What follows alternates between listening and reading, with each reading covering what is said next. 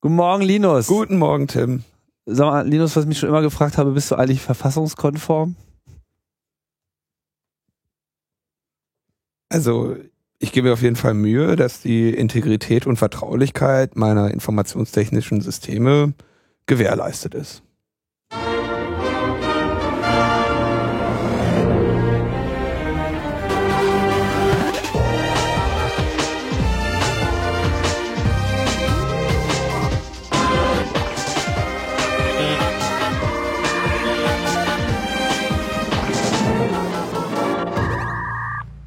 Integer und vertraulich, so kennt ihr uns. Logbuch Netzpolitik in seiner 179. Inkarnation frisch aus der Metaebene in eure Hörgänge gespült. Ähm, ja, und heute ähm, machen wir mal wieder das, was wir immer ein Spezial nennen. Stimmt's? Ja, heute machen wir ein Spezial. Heute machen wir ein Spezial. Und äh, wie sich das für so ein Spezial gehört, hat man dann auch einen speziellen Gast. Ich will jetzt nicht das Wort Spezialexperte hören. Also, nein, nein, Spezialexpertin. Ah, verstehe. Da sind wir ganz genau.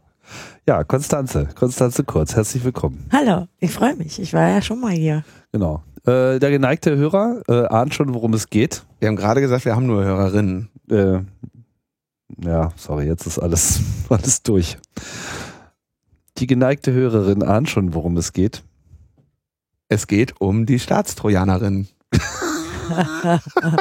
Heute machen wir das generische Femininum zur Staatsräson. Das genau. kriegen wir der Konstanze niemals beigebracht. Nein, nein, bestimmt nicht. Das scheitert auch so ein bisschen. Jetzt äh, lassen wir den Sport auch wieder. Was ist passiert? Es gab ein Urteil vom Bundesverfassungsgericht und äh, ja, bist du ja ein Dauergast, ne?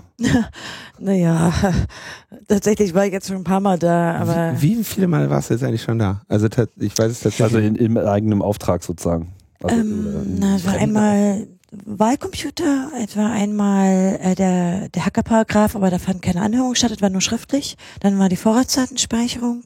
Dann war die Antiterror-Datei und jetzt das BKA-Gesetz. Wow. Gibt es eigentlich Schnittchen, wenn man da so? Nee. Nee? nee. Man, man darf da nicht mal den internen Kaffeeautomat benutzen, der ist nur für Mitarbeiter. man muss da mal Kaffee mitbringen. Wie, du, man darf da Kaffee mit reinbringen? Habe ich ja gestern Morgen. Aber keine Muttermilch in den Flughafen, oder was? Ich habe nie versucht, Muttermilch in den Flughafen mitzunehmen. Nur ins Ich kenne nur die Geschichten aus dem Internet. Das heißt, da sitzen dann alle so mit ihren Thermoskannen. und Plastikbechern. Das ist ein schönes Bild. Nee, aber also wenn die langen Anhörungen sind, die sind immer so fünf, sechs Stunden, dann, dann machen die auch lange Pausen, dann geht man halt Mittagessen und so und dann mhm. holt man sich, ja, ja, ne, äh, trotzdem bin ich jetzt öfter da, also eine gewisse Ehrfurcht äh, hat man schon immer noch und die haben auch mal diese Rituale ja schon öfter mal erzählt und es ist nicht so, dass, dass ich das alltäglich finde. Und ich war auch ein bisschen so morgens, oh, ich werde durchaus nervös, man weiß ja nicht, was steht im Urteil. Und deswegen, man redet ja, man, man kennt ja all die Leute, die waren ja in der Anhörung auch da, ist schon immer ein bisschen, man merkt auch, dass alle so ein bisschen flatterig sind morgens. Hat auch gesehen, dass der Gerd Baum flatterig war. Noch abends in der Tagesschau. Oder im Nachtmagazin war das sogar. Wir haben das in den Links. Der ist ja wir sind noch ein. Stück, also nach dem Urteil natürlich, wir sind noch ein Stück zusammen zurückgefahren im Zug und haben natürlich auch noch geredet. Also da geht's dann schon im Wesentlichen darum, ja, man hat so ein dicke Urteil und dann redet man natürlich auch darüber, wie man das interpretiert und so. Also das ist schon, man, ja, also das ist spannend. Aber gleichzeitig, also man weiß ja vorher, dass man, man kriegt ja nie so ein totales Urteil, ja, ist nie was komplett verboten oder so, sondern man kriegt ja immer so ein Ja, aber. Man kriegt so ein Rätsel, wie, wie früher beim Orakel von Delphi. Du fragst es was und es antwortet in einem nee, nee, eigentlich solltet ihr immer eine gewisse Klärung bringen. Also insofern, insofern wollte ich mit dem Orakel jetzt nicht unterschreiben. Aber es ist natürlich nie in Bausch und Bogen wird alles verworfen, sondern man kriegt immer, einige das okay, manche kann man machen. Also ich bin nie zufrieden. Natürlich nicht. Deswegen fährst du auch immer wieder hin. Na, also ich bin ja kein Jurist, äh, klar. Also mir, mir ging es ja da auch um diese technischen Dinge. Also zu sagen, einfach äh, ja, zur Aufklärung des Gerichts beitragen. Das ist ja auch der Grund, warum die Sachverständige holen. Genau, du warst also das als Sachverständige da mit einer Meinung, die du da vertreten hast, Beschwerde. Wir haben Stellungnahme abgegeben, auch schriftlich. Beschwerde alleine? Also ich meine. Na, vorgetragen habe ich es alleine, aber geschrieben nicht alleine. Ja. Geschrieben kann man, glaube ich, auch sagen, ne? Äh, Konstanze Kurz, Frank Rieger, Dirk Engling, Thorsten Schröder haben diese Stellungnahme geschrieben, von der wir jetzt später noch reden wollen. Aber wir haben uns ja überlegt, wir wollen vielleicht dieses Urteil mal in den geschichtlichen Kontext setzen. Denn diese Geschichte äh, BKA-Gesetz oder in diesem Fall insbesondere Staatstrojaner beschäftigt ja äh, die Bundesrepublik, äh, das Bundesverfassungsgericht und äh, den Chaos Computer Club ja schon seit einiger Zeit, seit acht Jahren. Oh, eigentlich also noch länger. Ja, Ja. ja. Genau. Und es ging, die Geschichte geht los 2008 mit dem ersten in der Hinsicht relevanten Urteil vom, des Bundesverfassungsgerichts, in dem äh, wir ein äh, neues Grundrecht gewonnen haben. War da, warst du da auch schon als Sachverständige oder nur als interessierte Beobachterin? Ähm, ja, da war der CCC auch als Sachverständiger, technischer Sachverständiger, aber vorgetragen hat da Andreas Bog. ah, Da lag auch ein, also auch in der Anhörung damals, äh, 2007 war das ein großer Fokus auf der Technik. Da wollten die Rechte vor allen Dingen verstehen, was, was machen denn Trojaner, wo sind die Grenzen technisch? Das war sehr spannend auch. Es war ein hohes Niveau auch der, der Diskussion da, ging auch für viele Stunden. Äh, Und anders als beim BKA-Gesetz jetzt war, ja, ging es auch so gut wie nur um diesen Trojaner. Das war ein Landesgesetz damals. Der nordrhein-westfälische Verfassungsschutz hat diese Erlaubnis bekommen. Und ja, das war, war auch super interessant. dass das Niveau technisch hoch war, kann ich mir bei Andreas Bog als Sachverständigen auch nicht anders vorstellen.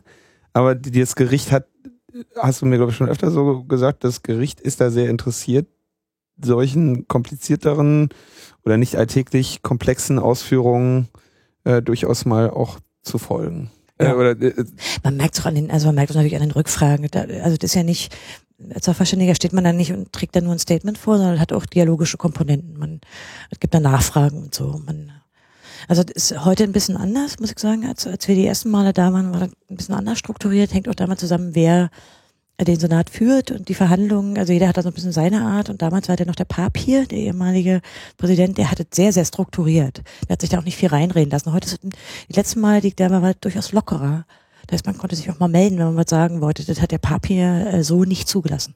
Der hat es sehr st äh, stark strukturiert. wo sind wir denn? Also Ich meine, das Bundesverfassung, du kannst ja nicht einfach melden, das ist ja irgendwie nicht auf dem Jahrmarkt. Es heute, äh, aus meiner Sicht ist es deutlich offener. Ich finde auch nicht, dass es der Qualität äh, besonders tuchträglich ist. Es ist natürlich jetzt schon mal so, dass der Vertreter etwa der Bundesregierung dann mal zwischenruft und gerne was sagen will und so.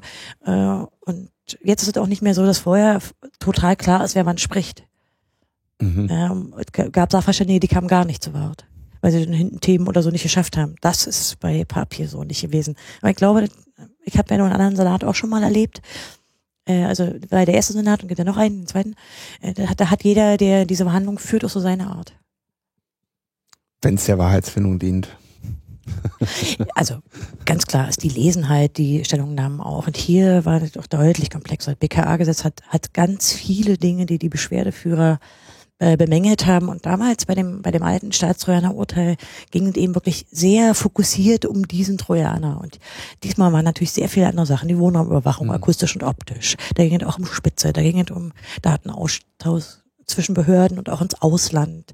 Und natürlich ging es auch um die verschiedenen Trojaner, aber da war eben viel, viel mehr drin und auch teilweise sehr diffizile juristische Fragen.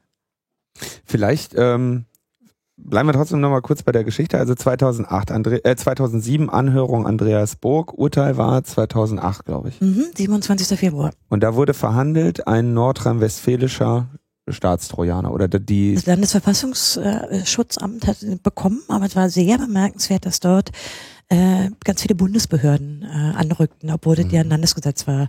Also das heißt, äh, die Richter, es war schon klar, dass die da auch ein bisschen Gesetze schreiben, obwohl sie das immer von sich weisen.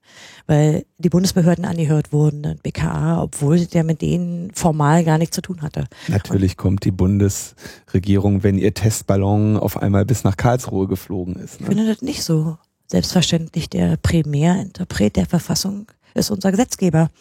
Und dass sie, dass wir uns daran gewöhnt haben, dass sie sozusagen aus den Urteilen kopieren, halte ich nicht für einen Normalzustand.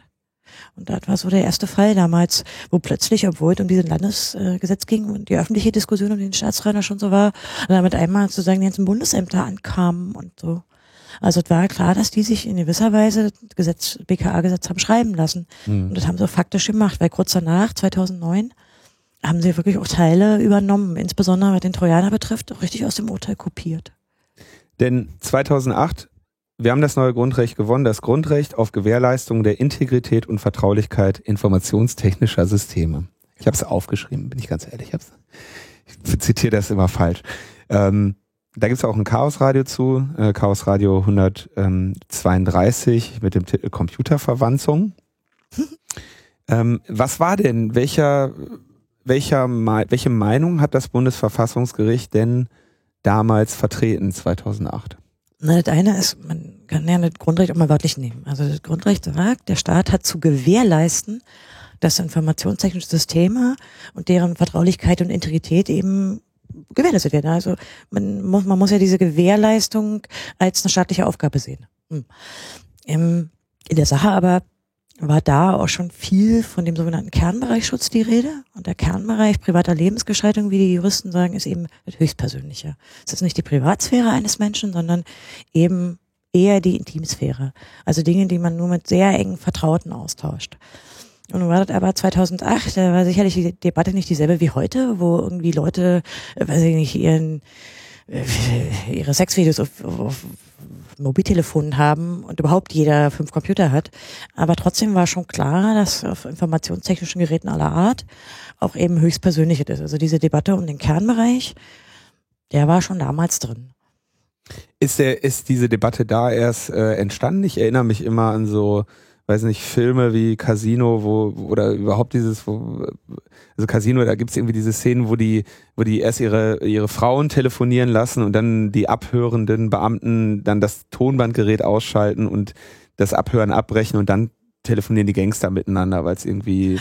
Na, die Kernbereichsdebatte kommt eigentlich aus einer anderen großen, großen deutschen politischen Diskussion, nämlich die um den großen Lauschangriff in, mhm. in deren Folge ja auch damals äh, Sabine Luther-Schnarrenberger zurücktrat, nämlich die Frage nach Wanzen im Schlafzimmer. Da ist dieses ganze Konzept sozusagen mal dargelegt worden, wie man, wenn man in Wohnräumen abhören kann, dafür sorgt, dass der sogenannte absolute geschützte Bereich der privaten Lebensgestaltung außen vor bleibt. Und zwar in der Erhebung.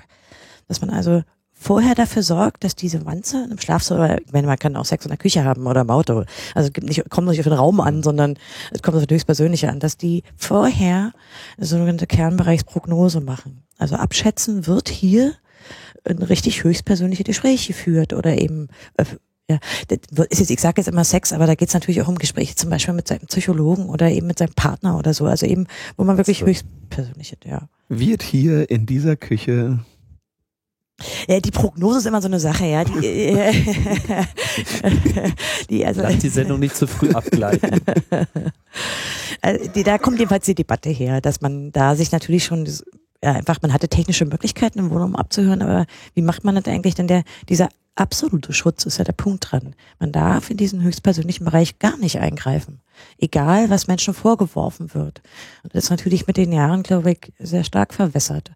Und dazu hat leider das erste Staatstrojaner Urteil schon beigetragen, weil die Richter eigentlich auch zu Recht erkannt haben, naja, aber technisch, wenn ich so eine Wanze, also wenn ich dieses informationstechnische Gerät infiltriere, kann ich es eigentlich technisch schlecht ausschließen. Mhm. Und dann gibt's War halt das noch die Geburt dieser Idee der äh, Quellentelekommunikationsüberwachung? Die ist ja ein bisschen vorher entstanden. Die haben sie sich ja in der politischen Debatte um den Trojaner ausgedacht, dass sie halt einen haben wollen, nämlich die, die sogenannte Quellen-TKÜ, also Quellen-Telekommunikationsüberwachung, die nur laufende Kommunikation abhören soll und den anderen Trojaner, der im Prinzip ja, die gesamte Festplatte abschnorcheln kann. Und das ist ja so eine politische Unterscheidung. Und ähm, äh, nochmal kurz, also 2008 wurde entschieden, beides geht? Oder? Naja, das, das Gesetz war damals verfassungswidrig und nichtig, komplett. Aber sie haben sich natürlich in der Urteilsbegründung, wie sie es eben immer machen, darüber Gedanken gemacht, wie man es verfassungskonform regeln konnte. Und genau das ist sozusagen im BKA-Gesetz dann, da verwendet worden. Das ist ja der, also der, eigentlich der normale Lauf. So, so, so. Findest du? Der, naja, den kannst du ja nicht verhindern, ne? Wenn dir, wenn dein, äh, du, du machst, du machst ein Gesetz, das Gesetz landet vom Bundesverfassungsgericht, das Bundesverfassungsgericht kommt seiner Aufgabe nach, äh, dieses äh, Gesetz auf Verfassungskonformität zu prüfen, und kommt zu dem Ergebnis, dieses Gesetz ist nicht verfassungsgemäß und begründet das ja. Und eine Begründung, warum etwas nicht verfassungsgemäß ist, ist ja gleichzeitig eine, eine Anleitung, wie man es verfassungsgemäß machen kann, beziehungsweise wo die Grenzen sind, äh, die man beim zweiten Anlauf nicht überschreiten darf. Ähm, Was sie ja nicht geschafft haben. genau, aber Naja, also wir wir hätten ja das zweite Urteil jetzt nicht, wenn nicht wieder Teile verfassungswidrig wären. Also der Urteil, Mhm. das neue Urteil sagt ja, dass eben Teile wieder verfassungswidrig sind. Also haben sie sozusagen ja die gesteckten Grenzen aus dem ersten Urteil gerade nicht beachtet. da kommen wir ja, kommen wir ja gleich nochmal zu. Also ähm, ich finde, nee, werde das eigentlich in der Sache auch bestreiten. Ich finde nicht, dass das der normale Weg ist. Der, äh, ich sage nicht, dass ich den gut finde, aber es ist nicht, äh, ist es nicht das, was wir auch bei der Vorratsdatenspeicherung in ähnlicher Form sehen. Ähm, und ich sage mal, das ist der Weg, den man sieht, ob das jetzt normal oder unnormal ist.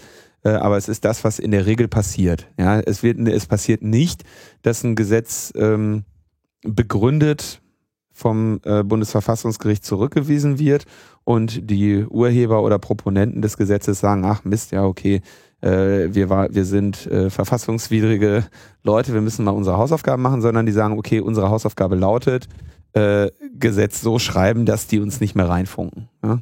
Genau. Wir Es sind natürlich jetzt in den letzten Jahren mit den 15 Urteilen, wo sie auf den Deckel gekriegt haben, äh, 16, wenn man das Luftsicherheitsgesetz mitzählt, äh, nicht so richtig geglückt.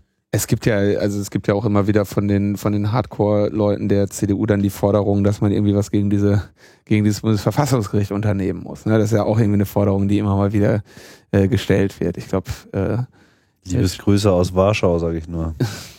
Und aus Ungarn. Und aus Ungarn. Ja, also es ist, äh, ist, so- ist so, so, so ein perfider Weg. So, ist so ein gewisser, also ich weiß nicht, ob man das so als Faulheit äh, einstufen soll, so nach dem Motto, naja, egal, wir machen uns jetzt mal nicht so viel Gedanken darüber, wir schreiben einfach mal alles rein, was wir gerne hätten und dann gucken wir mal, was davon durchkommt, so. Ja, oder ob das eben auch so Kalkül ist, so. Ja, wir wollen einfach hier die maximale Verschärfung haben und äh, dann lassen wir da halt die äh, Jungs in Karlsruhe da mal was subtrahieren und fertig. So. Nee, aber wenn du das mal strukturell ansiehst als Prozess, hast du ja eigentlich dann den Effekt, dass du die Grenzen des verfassungsgemäß Erlaubten ja immer weiter dehnst. Immer weiter. Weil du ja immer wieder, du nimmst dir die Grenze und kopierst sie ins, ins Gesetz. Ja, und damit, also da, findet ja eine Ausdehnung statt. Ja, und alles, alles, was auch nur gerade so eben noch reinpasst, ist sozusagen auch sofort das, was man jetzt auch für angemessen hält. Und das, Das und sie haben ja mehr da reingepastet, sonst wäre es ja nicht wieder verfassungswidrig. Ja. Ja. Das ist schon ein, ein interessanter äh, Prozess. Nicht schön. Müsste eigentlich, müsste eigentlich Punktabzug kriegen. Wer? Ähm, Naja, stell mal vor, so jeder äh, Minister hätte sozusagen nur so fünf Verfassungspunkte so für seine Legislatur und ähm, ne, wenn man halt so, äh, so, einen, so einen Reinfall erleidet, dann kriegt man halt schon mal einen abgezogen und irgendwann hat man halt einfach keine mehr. So, dann darf man irgendwie nicht mehr mitspielen oder so. das äh, Verfassungssünderregister in Bielefeld. Ja, genau so. So, so ein Flensburg für Verfassungssünder. äh, ich fürchte, so lange sind die immer alle gar nicht im Amt, oder? Ja, mal gucken. Also wenn wir erinnern uns, das jetzt, das jetzige Urteil ist ja sozusagen im 2009 in Kraft getreten und 2008 gemacht worden. Ja, da waren ja jetzt andere Leute als sozusagen heute an der Macht. Aber so eine MPU könnte man dann vielleicht doch schon mal anordnen, oder? Da bin ich prinzipiell dafür, dass man die, ja, ja, ja. Okay, also, aber was, wie war die Stimmung nach dem Urteil 2008? Da war sie ja wahrscheinlich eigentlich ganz gut, die Stimmung. Ich meine, neues Grundrecht. Das war Äh, fast euphorisch. Wir haben niemand hätte erwartet, dass es ein neues Grundrecht gibt. Das machen die halt so bis alle 25 Jahre im Schnitt. das war klar. Also wir haben uns sehr gefreut und wir hatten auch keine Ahnung, wie ignoriert das werden würde. Weil Ich glaube, alle haben an dieses Volkszählungsurteil gedacht und an das Grundrecht auf informationelle Selbstbestimmung. Das hat ja unglaubliche Wirkung gehabt. Für, für x Gesetze. Hier in in Berlin in der juristischen Bibliothek, da gibt's ganze, ganze Regale. Da haben sich Juristen unglaublich mit auseinandergesetzt. Und übrigens hat das auch außerhalb von Deutschland eine hohe Wirkung gehabt. Und so haben alle erwartet, äh, tatsächlich. Was genau hat äh, so eine hohe Wirkung Na, das Grundrecht international? auf informationelle Selbstbestimmung. Ah, okay. Und so haben alle erwartet, dass dieses Grundrecht auch unglaublich ausstrahlt. Müssen wir vielleicht kurz erklären, Grundrecht auf informationelle Selbstbestimmung. Welches Jahrzehnt? 1900? Na, Also es war 1985, also eigentlich 84, aber sozusagen genau an der an der Grenze zum äh, zu, zum Jahreswechsel und ähm, dieses Recht äh, war sogenannte Volkszählungsurteil und eigentlich besagt es, dass jeder selbst darüber bestimmen darf, wer was über einen weiß, ja, und die Daten über einen hat. Das war eine fundamental geile Idee. Und da haben sich halt auch viele andere Länder, äh, der, der deutsche Gericht, also Verfassungsgericht ist halt oft relativ weit vorn, so dass sich natürlich auch Juristen international mit neuen Konzepten auseinandersetzen, wie natürlich auch deutsche Juristen mit anderen Konzepten tun. Und ich glaube, die Erwartung war damals, als äh, also 2008 das Staatstrojaner Urteil mit dem Grundrecht kam, dass das auch eine ebenso breite Wirkung haben würde. Denn sie haben mehr gesagt als nur äh, was zu dem Trojaner. Denn diese Gewährleistung der Vertraulichkeit und Integrität ist genauso auch auf Festplattenbeschlagnahme übertragbar, steht sogar in dem Urteil drin. Ja, man könnte ja sagen, also geht ja nicht nur darum, wenn Sie einen Rechner infiltrieren durch einen, durch einen äh, Trojaner, sondern auch, wenn Sie deine Platte durchsuchen, dein informationstechnisches System, was Sie beschlagnahmt haben. Es wäre eigentlich jetzt in der ganzen Apple-FBI-Debatte um äh, die ganzen Crypto War 2.0 Debatten, die jetzt überall geführt werden, ein toller Anhaltspunkt. Aber man muss leider sagen, dass es in der Jurisprudenz nur ganz wenige, auch im akademischen Bereich gibt, die sich damit intensiv auseinandergesetzt haben. Es gibt, es gibt da tolle, auch äh, tolle Sachen zu lesen, aber sehr, sehr, sehr wenig im Vergleich zu dem Grundrecht auf informationelle Selbstbestimmung.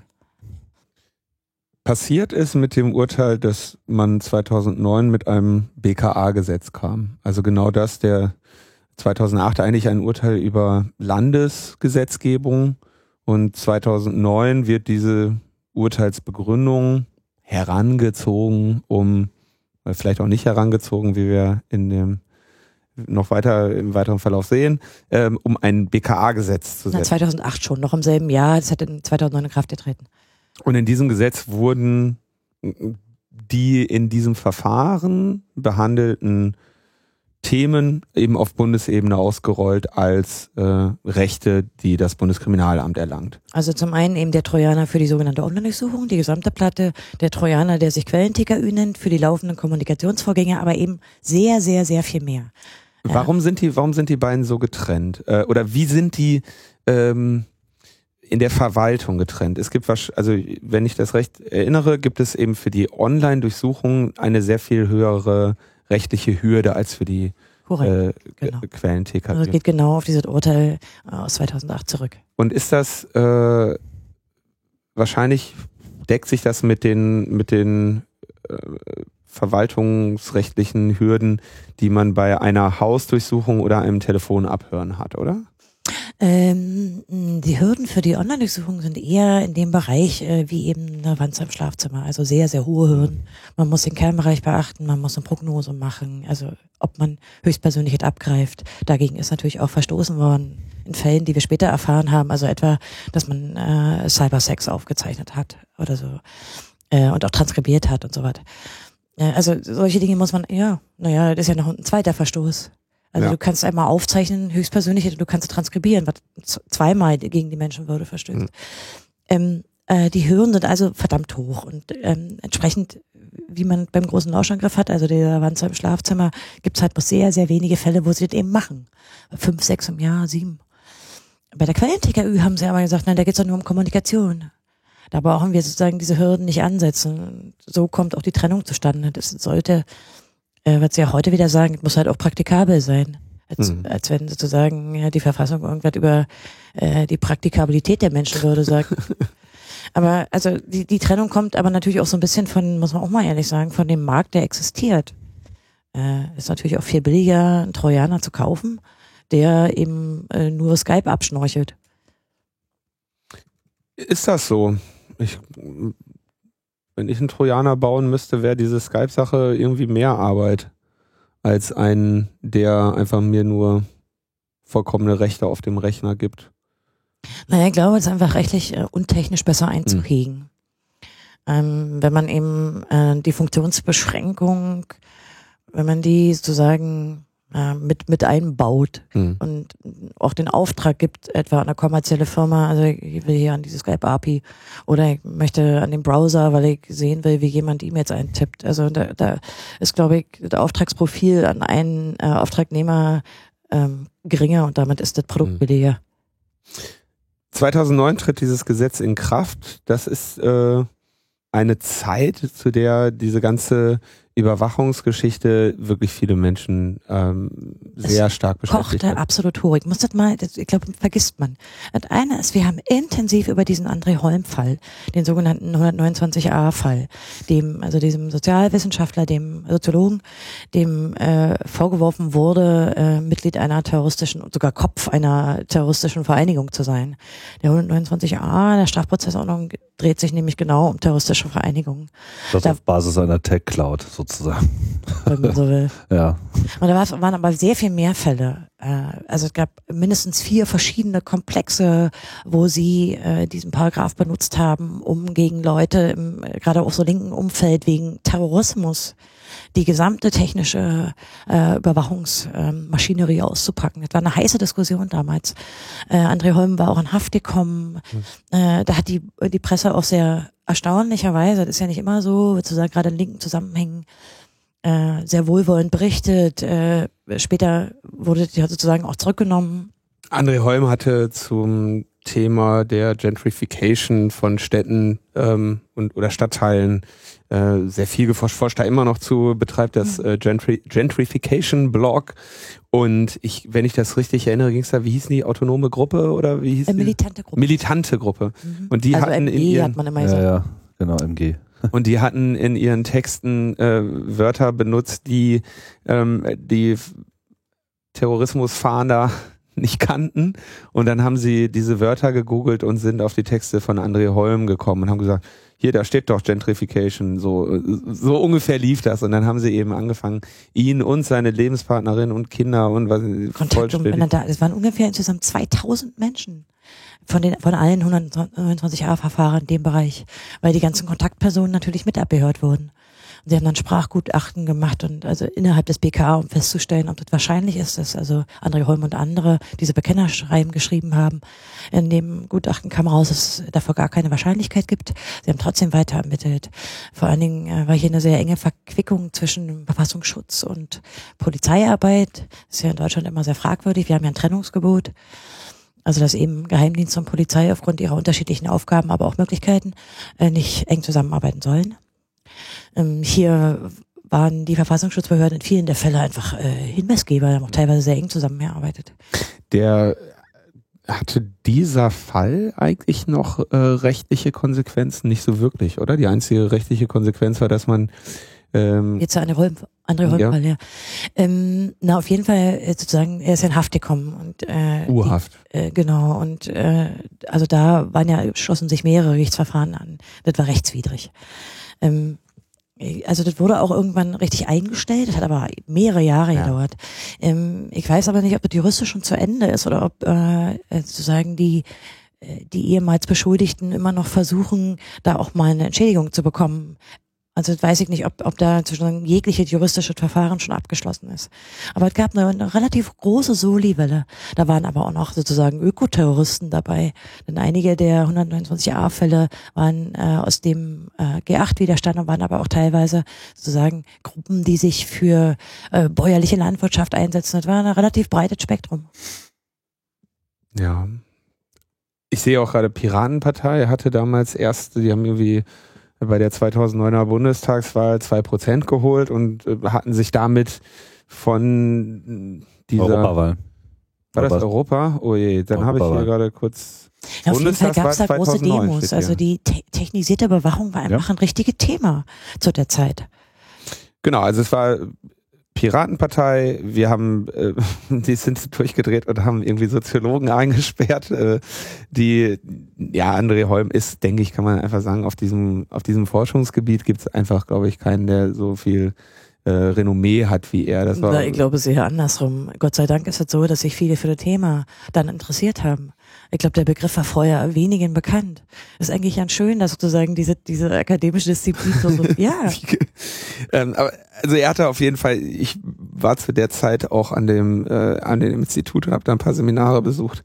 Ähm, und dann hing da irgendwie am Sozi äh, Institut für Sozialwissenschaften der Humboldt-Universität zu Berlin dann irgendwie so, lassen Sie, wir wollen hier wieder unser Seminar weitermachen. Also, ähm, also es kochte, es kochte hoch. In der Zeit knallen die dann irgendwie so ein Gesetz rein und sagen, jo, äh, Edge Badge. Und dann passierte erstmal lange Zeit nicht wirklich was, ne? Weil man nicht wusste, wie weit ist das BKA mit dem Umsetzen? Nee, nein, nein, die Verfassungsbeschwerden müssen ja innerhalb eines Jahres erfolgen, sind sie auch. Ähm, das hatten, also das hat halt ewig beim Gericht gelegen. Die Mhm. Anhörung war dann eben erst 2015. Wie kommt es, dass da sechs Jahre lang nichts geschehen ist? Na, man kann nicht sagen, dass da nichts geschehen ist. Also ich meine, äh, so viel bekannt ist über die äh, sozusagen Arbeit des Gerichts, äh, war das natürlich auch sehr komplex. Äh, unglaublich viele Paragraphen, die da angegriffen wurden, ins verschiedene äh, Probleme, die die Verfassungsbeschwerden, also zwei Verfassungsbeschwerden, äh, da aufgegriffen haben und äh, intern sollten riesengroße Gutachten geben, das man der Berichterstatter erstellt hat mit mehreren hundert Seiten. Also ist ja auch eine Menge Arbeit. Hm. Warum das so ewig gedauert hat, äh, weiß ich nicht. zu, der Chaos Computer Club hat dann in diese Zeit genutzt, ähm, mal so einen Staatstrojaner äh, zu analysieren, zu veröffentlichen, ein Gutachten darüber zu schreiben. Es war der äh, Trojaner äh, des Herstellers äh, Digitask, der in Bayern zum Einsatz kam oder Na, mittlerweile wissen wir, dass er ja in sehr viel, sehr viel mehr, also er kam ungefähr bundesweit 100 Mal zum Einsatz. Also, aber äh, ein bestimmter Fall, der mit diesem Digitalstreuern zusammenhängt, der wurde dann in der Öffentlichkeit besprochen, der sogenannte Landshutfall, und der betraf halt Bayern. und ähm, ja, stellte sich die, das ist hin, hinlänglich bekannt. Ich versuche das nur mal so zusammenzufassen. Äh, Es gab diese Analyse, es gab eine sehr äh, ausführliche Berichterstattung äh, in der FAZ, äh, damals angetrieben von Frank Schirmacher. Gott hab ihn selig, der ähm, dieses Thema wusste ähm, zu setzen und äh, jetzt in den medialen Kontext zu setzen, der äh, durch diesen Abdruck äh, des, des Quellcodes ähm, beziehungsweise des, Binaries. des, des, des Binaries oder war das das dis disassemblierter Ja, Code, wenn oder? du so willst, ja, ja. des disassemblierten Codes ähm, da irgendwie eine, das war einfach eine, der hat das geschafft, dieses Thema zu setzen. Das war, und, und der Chaos Computer Club natürlich auch mit seiner Arbeit, aber das hat medial äh, gezündet wie äh, nichts Gutes. Nee, Im Ergebnis war klar, dass äh, dieser Trojaner handwerklich einfach totale Grütze war, dass er aber vor allen Dingen äh, ganz klar gemacht hat, dass da rechtliche Schranken über, also überschritten wurden. Das, Das- war nämlich der wichtige. Ob das jetzt, also ich meine, die, die, die, die handwerkliche Qualität der polizeilichen Ermittlungswerkzeuge ist äh, grundsätzlich kein, ähm, Hexenberg. kein, kein, keine, nichts, dass der Chaos Computer Club sich auf die Fahne geschrieben hat, unbedingt zu verbessern, ja. Äh, das heißt, aber es, das war ja eher so ein äh, interessanter Nebenaspekt, dass man über die Qualität Naja, auch lachen konnte. Ne? Naja, also zwei Aspekte dazu. Also zum einen, äh, wir haben ja gezeigt, man kann auch einen Command-and-Control-Server bauen. Und damit hast du Genau. natürlich so ein paar Probleme, die sich aus handwerklichen Fehlern ergeben, die sehr wohl, Rechtlich. weißt du, Ja. ja, also es ist, ist schon so, wenn du zeigen kannst, wie einfache Dritte haben, so einen Staatstrojaner zu übernehmen, hat es natürlich auch wieder rechtliche, genau. Genau, aber die, der Kern der, äh, der, der Kern dieser Veröffentlichung war ja, dass dieser Trojaner Funktionen hatte, die laut 2008er Urteil und auch laut 2009er Gesetz äh, einfach nicht, Rechtswidrig, ja. die waren einfach rechtswidrig. So, ne? Und wie gesagt, Qualität ist, ist eine Randnotiz vor dem Hintergrund, dass, Na, es dass ging da auch noch um das Nachladen, das war der dritte, der dritte Ah, ja. Punkt, dass man eben also einfach auch Code nachladen konnte.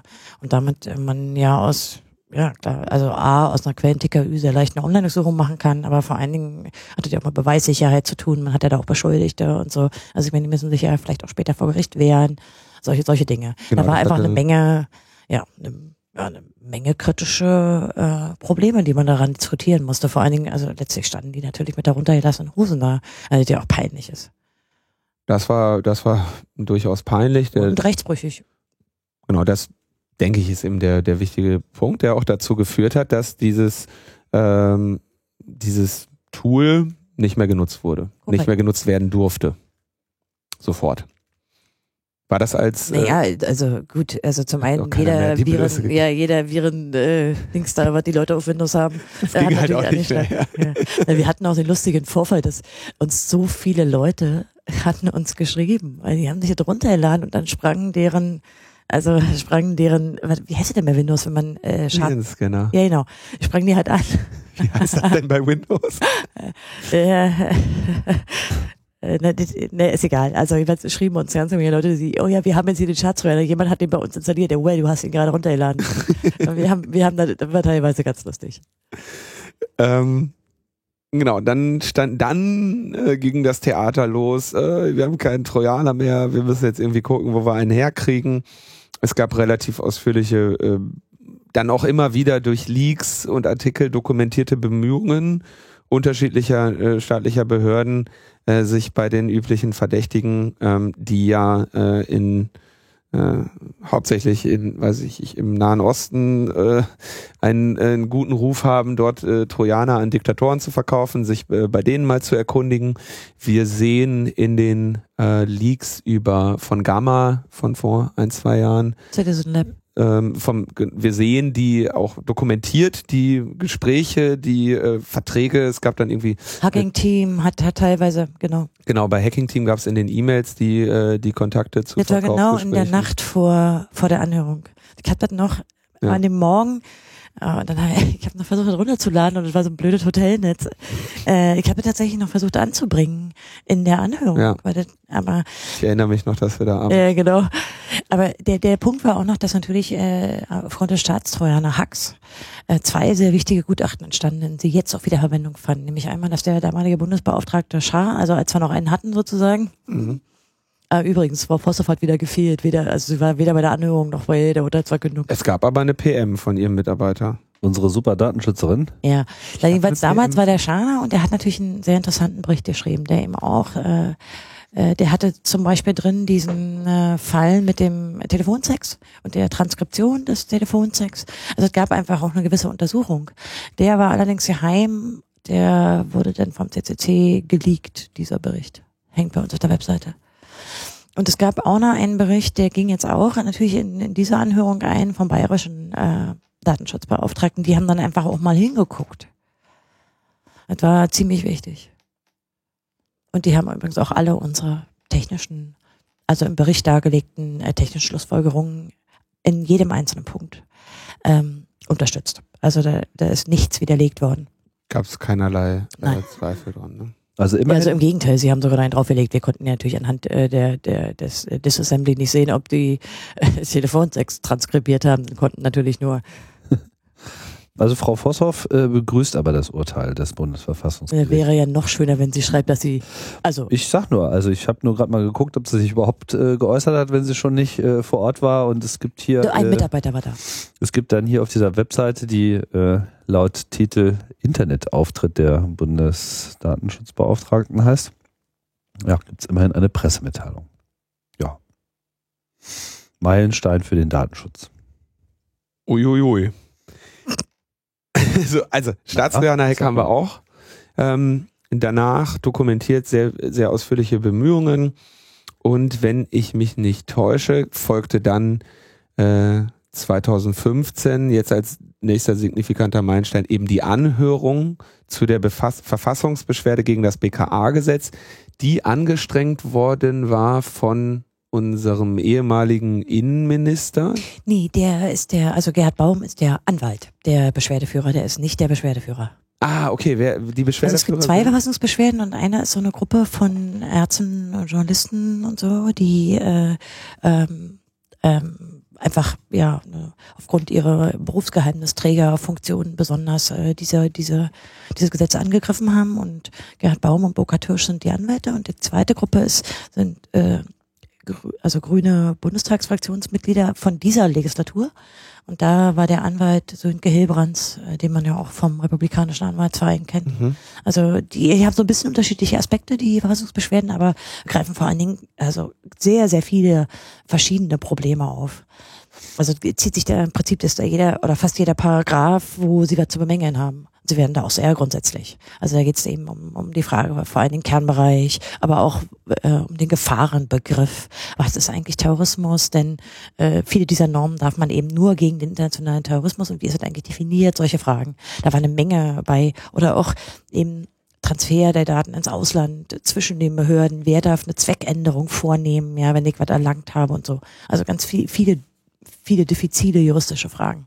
Ich finde das ja so spannend, äh, wenn ich mich nicht täusche, ähm, war doch der Gerhard Baum als ähm, Minister äh, in der Bundesrepublik Deutschland durchaus auch mit Terrorismus beschäftigt, oder? Also der Ja. hatte mit der RAF zu tun. Richtig. Ja. Also mit Na ja, Terrorismus. gut, das hatten aber die Minister vor und nach ihm auch. Das war ja noch eine längere Phase, ja klar.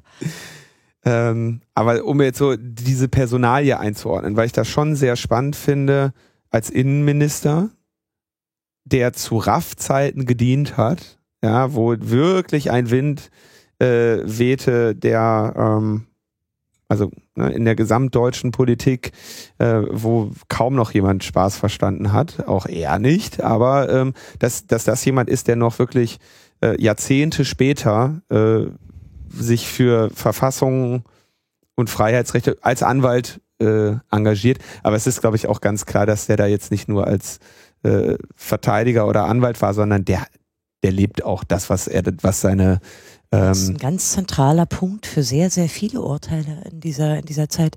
Also ich glaube, wer Gerhard Baum ein bisschen verstehen will, sollte sich zwei Bücher, also es gibt eins, das heißt, meine Wut ist jung, glaube ich, oder meine Wut ist noch jung. Äh, und es gibt äh, ein neues Buch, das heißt Der Baum und der Hirsch Ja. mit dem coolen Titel. äh, ganz großartig. Äh, und es gibt auch einen sehr interessanten Film, der heißt, glaube ich, Die Anwälte, wo Gerhard Baum, äh, Ströbele und dieser Maler. ja, genau, Horst Mahler, ähm, so, so, so eine Art Doku ist. Da versteht man, glaube ich, wie, warum, warum Liberale und Freiheitsliberale was unterschiedliches sind und wo so die Motivation herkommt. Ich weiß gar nicht, ob ich das erzählen kann, aber na, ich glaube, das ist vielleicht auch zu privat. Ach doch, das will ich vielleicht mal erzählen, wenn man äh, so eine kurze Geschichte, als wir aus dem Gebäude rausgingen nach dem Urteil. Äh, sagte Gerhard Baum zu mir, wir waren, wir hatten also ganz kurz erstmal über das Urteil gesprochen und waren dann auf dem Weg zum Bahnhof, da sagte er, wir müssen was machen gegen diese Vorratsdatenspeicherung der Flugpassagierdaten. So tickt dieser Mann. Die, ähm, Also wir sind, wir waren noch nicht raus, ja, wir hatten noch ja nicht, noch ja nicht alle. Ist ja so schon beim nächsten Thema Genau. sozusagen. und die wurde am Dienstag verabschiedet, oder?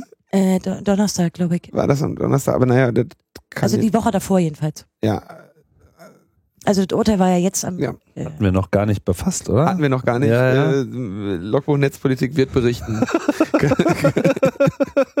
Wir sind ein bisschen aus der Spur gerade, aber wir holen das nach. ja, man hat auch Mühe, hinterher zu kommen, oder? Ja, Meine ja, Güte, es ist, ey. äh, die Taktrate ist schon Und teilweise. ich glaube, das. Antiterrorpaket hättet ihr auch noch nicht in unserer aktuellen Koalition, Äh, oder? gibt's da schon wieder Neues? Mhm. Hm, Seufzt. Genau. Also man kommt echt. Irgendwann mal aufhören, wir müssen das hier alles abarbeiten. Ich werde da mal irgendwie den hinschreiben. Geht ja wohl so nicht.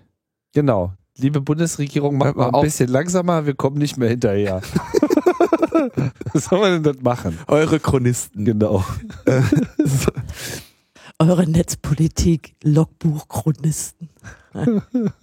Anhörung ähm, 2015. Du kriegst, obwohl ja quasi die äh, Beschwerde sechs Jahre anhängig ist, äh, hast, weiß ich, kann man vielleicht aus dem Nähkästchen plaudern, relativ kurzfristig äh, die, die Bitte bekommen, dort als Sachverständiger aufzutreten. Ich glaube, das war Also weniger da als ein Monat. so, dass äh, man hat, man klickt ja mal so alle halbe Jahre mal auf die Seite, ob das jetzt bald mal ansteht, weil man auf der Webseite vom, vom Verfassungsgericht immer sehen kann, so was jetzt so die, was kommt nächstes Jahr.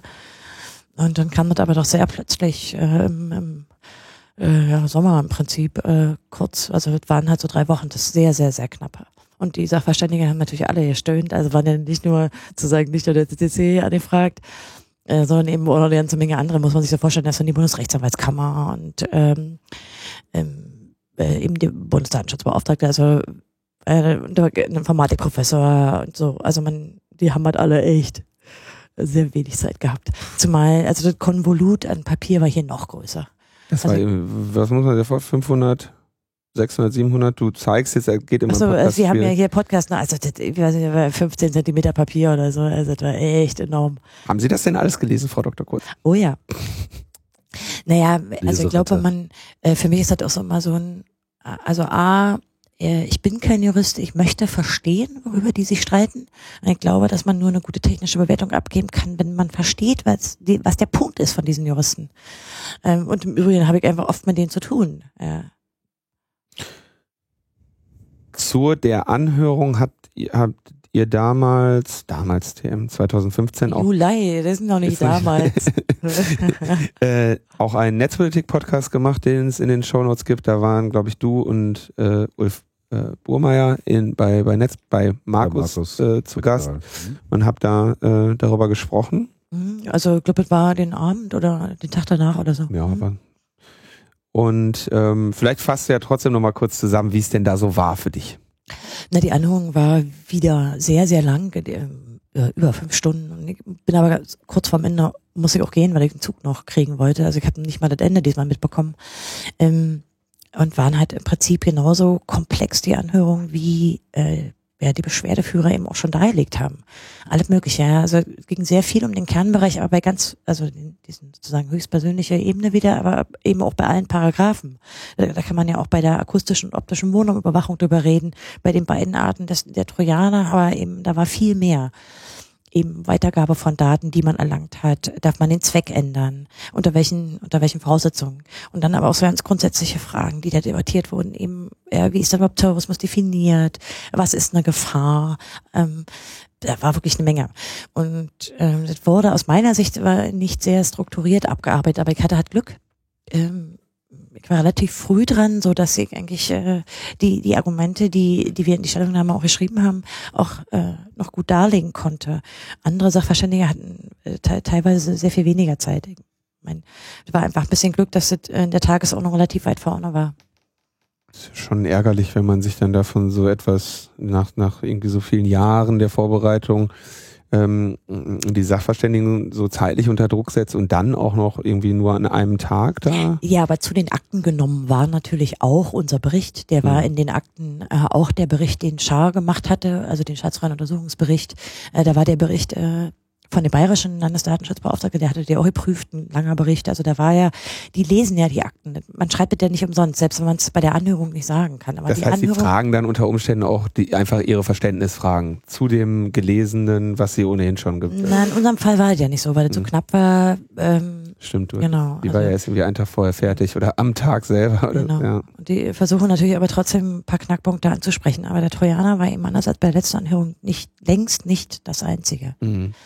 Und dann war, ähm, also zwischendurch ist ja auch noch eine sogenannte, äh, ja, eigentlich eine Änderung der, der Policy beim, bei den Polizeien passiert, nämlich äh, der Grundsatz war ja jetzt, wir entwickeln auch selbst und sie haben eine Leistungsbeschreibung, eine standardisierte Leistungsbeschreibung entworfen und so was. Das kam ja noch dazwischen. die schon bei dieser Anhörung? Ja, ja. Ich, ja. Ja. Und weil ich äh, das nächste, was nämlich jetzt so Zeit in der Zeitmarke war, war ja im Februar, glaube ich, diesen Jahres, als dann äh, Herr Wir haben's Münch- jetzt. Wir haben's, wir sind fertig. So, Genau. Commit, Make. Und ähm, die haben dann im Februar verkündet, fertig zu sein, Staatstrojaner zu haben.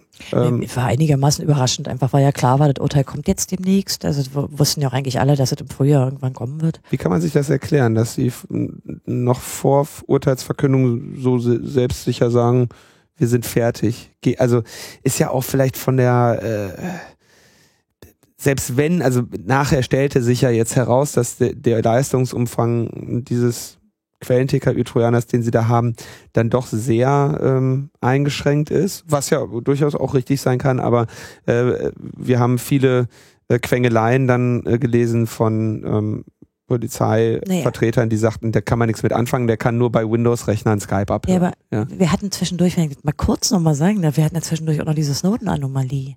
Und Skype war ja zum Beispiel auch Teil der Snowden-Veröffentlichung und so weiter. Also äh, dazwischen hat sich ja diese ganze Debatte auch nochmal verändert, ja. Und die Nutzung, so was wir machen mit den Geräten.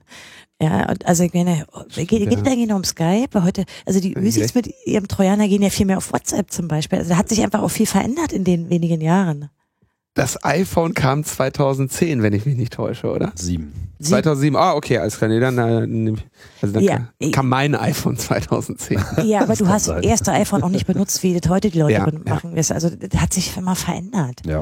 Und auch, dann, dann gab es sozusagen nochmal diese, es ist ja, es ist ja letztlich, auch wenn wir nicht zufrieden sind, bestimmt nicht mit den Folgen, es ist ja schon eine einschneidende Sache, dass die Snowden-Debatte äh, vielen Leuten klargemacht hat, äh, was da eigentlich läuft hinter ihren Rücken. Mhm.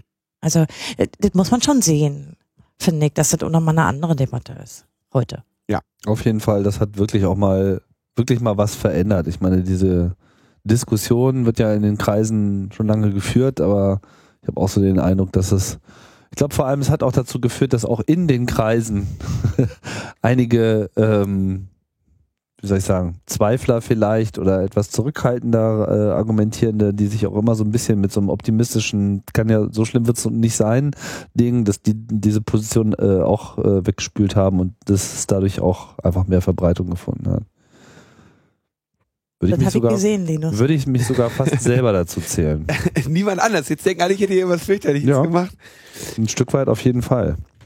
2000, aber also was man glaube ich sagen kann, als dieses BKA-Gesetz 2009 formuliert wurde, ist man, wenn man vielleicht an so ein Smartphone gedacht hat, hat man sich gedacht, okay, die E-Mails, die wir auf dem Computer dann mit unserem Staatstrojaner holen, äh, die können auch auf so einem Telefon abge abgeholt werden. Aber da, das, da hat wahrscheinlich noch keiner sich gedacht, dass es inzwischen einfach für die Menschen m, wahrscheinlich mehr Daten auf ihren Telefonen gibt, ähm, als auf, auf, auf ihrem Computer, die für, für Strafverfolgungsbehörden relevant Nee, oder also von Interesse sind. nee, wirklich nicht. Ich denke, dass äh, mit dem Begriff informationstechnischem System, die die Mhm. damals, ja, das haben die ja gesetzt, den Begriff, haben die das schon an, also wirklich vor der eigentlichen Debatte schon gesehen, dass Mhm. es nicht nur um PCs auf dem Schreibtisch geht oder um Laptops. In- Internet of Things, Cloud. Und der, in der, der ganze Anhörung 2007 war schon die, auch schon die Rede von Medizinalgeräten, äh, von ja ja, also das war schon damals klar, dass man da über mehr redet. Es war nicht klar, dass wir, glaube ich, in Computern auch sitzen. Ja, äh, vielleicht also die ganze äh, ähm, Autonomiedebatte, ja, dass informationstechnische Geräte auch autonom entscheiden, die war noch nicht. Aber das war doch schon klar. Und das fällt ihnen ja teilweise jetzt auch wieder auf die Füße, ja. Also das Urteil ist verdammt weitsichtig. Das ist weitsichtig und es kam vor allem auch zu einem sehr interessanten Zeitpunkt, weil wenn man sich auch mal anschaut, ich meine, Smartphone heißt ja jetzt nicht nur, dass da ähm, die Daten etwas geballter vorliegen, sondern es ist ja auch eine ganz andere Qualität von Privatsphäre, die sich dort eigentlich abzeichnet. Und die Sensorik kommt Ge- dazu. Du hast genau, genau. darauf wollte ich hinaus. Ja. Ne? Also dass einfach auf einmal Daten anfallen, die ja so mit einem Desktop-Rechner einfach überhaupt gar nicht äh, auch nur hingekommen sind. Also nicht nur Bewegungsdaten, sondern mittlerweile kann das Ding ja äh, alles erfassen. Bis hin eben auch Beziehung hat sich zu verändert. Gesundheitsdaten etc. Ja klar. Ne? Also, ich glaube auch die Beziehung von dem Mensch zu dem Gerät ist auch nochmal anders.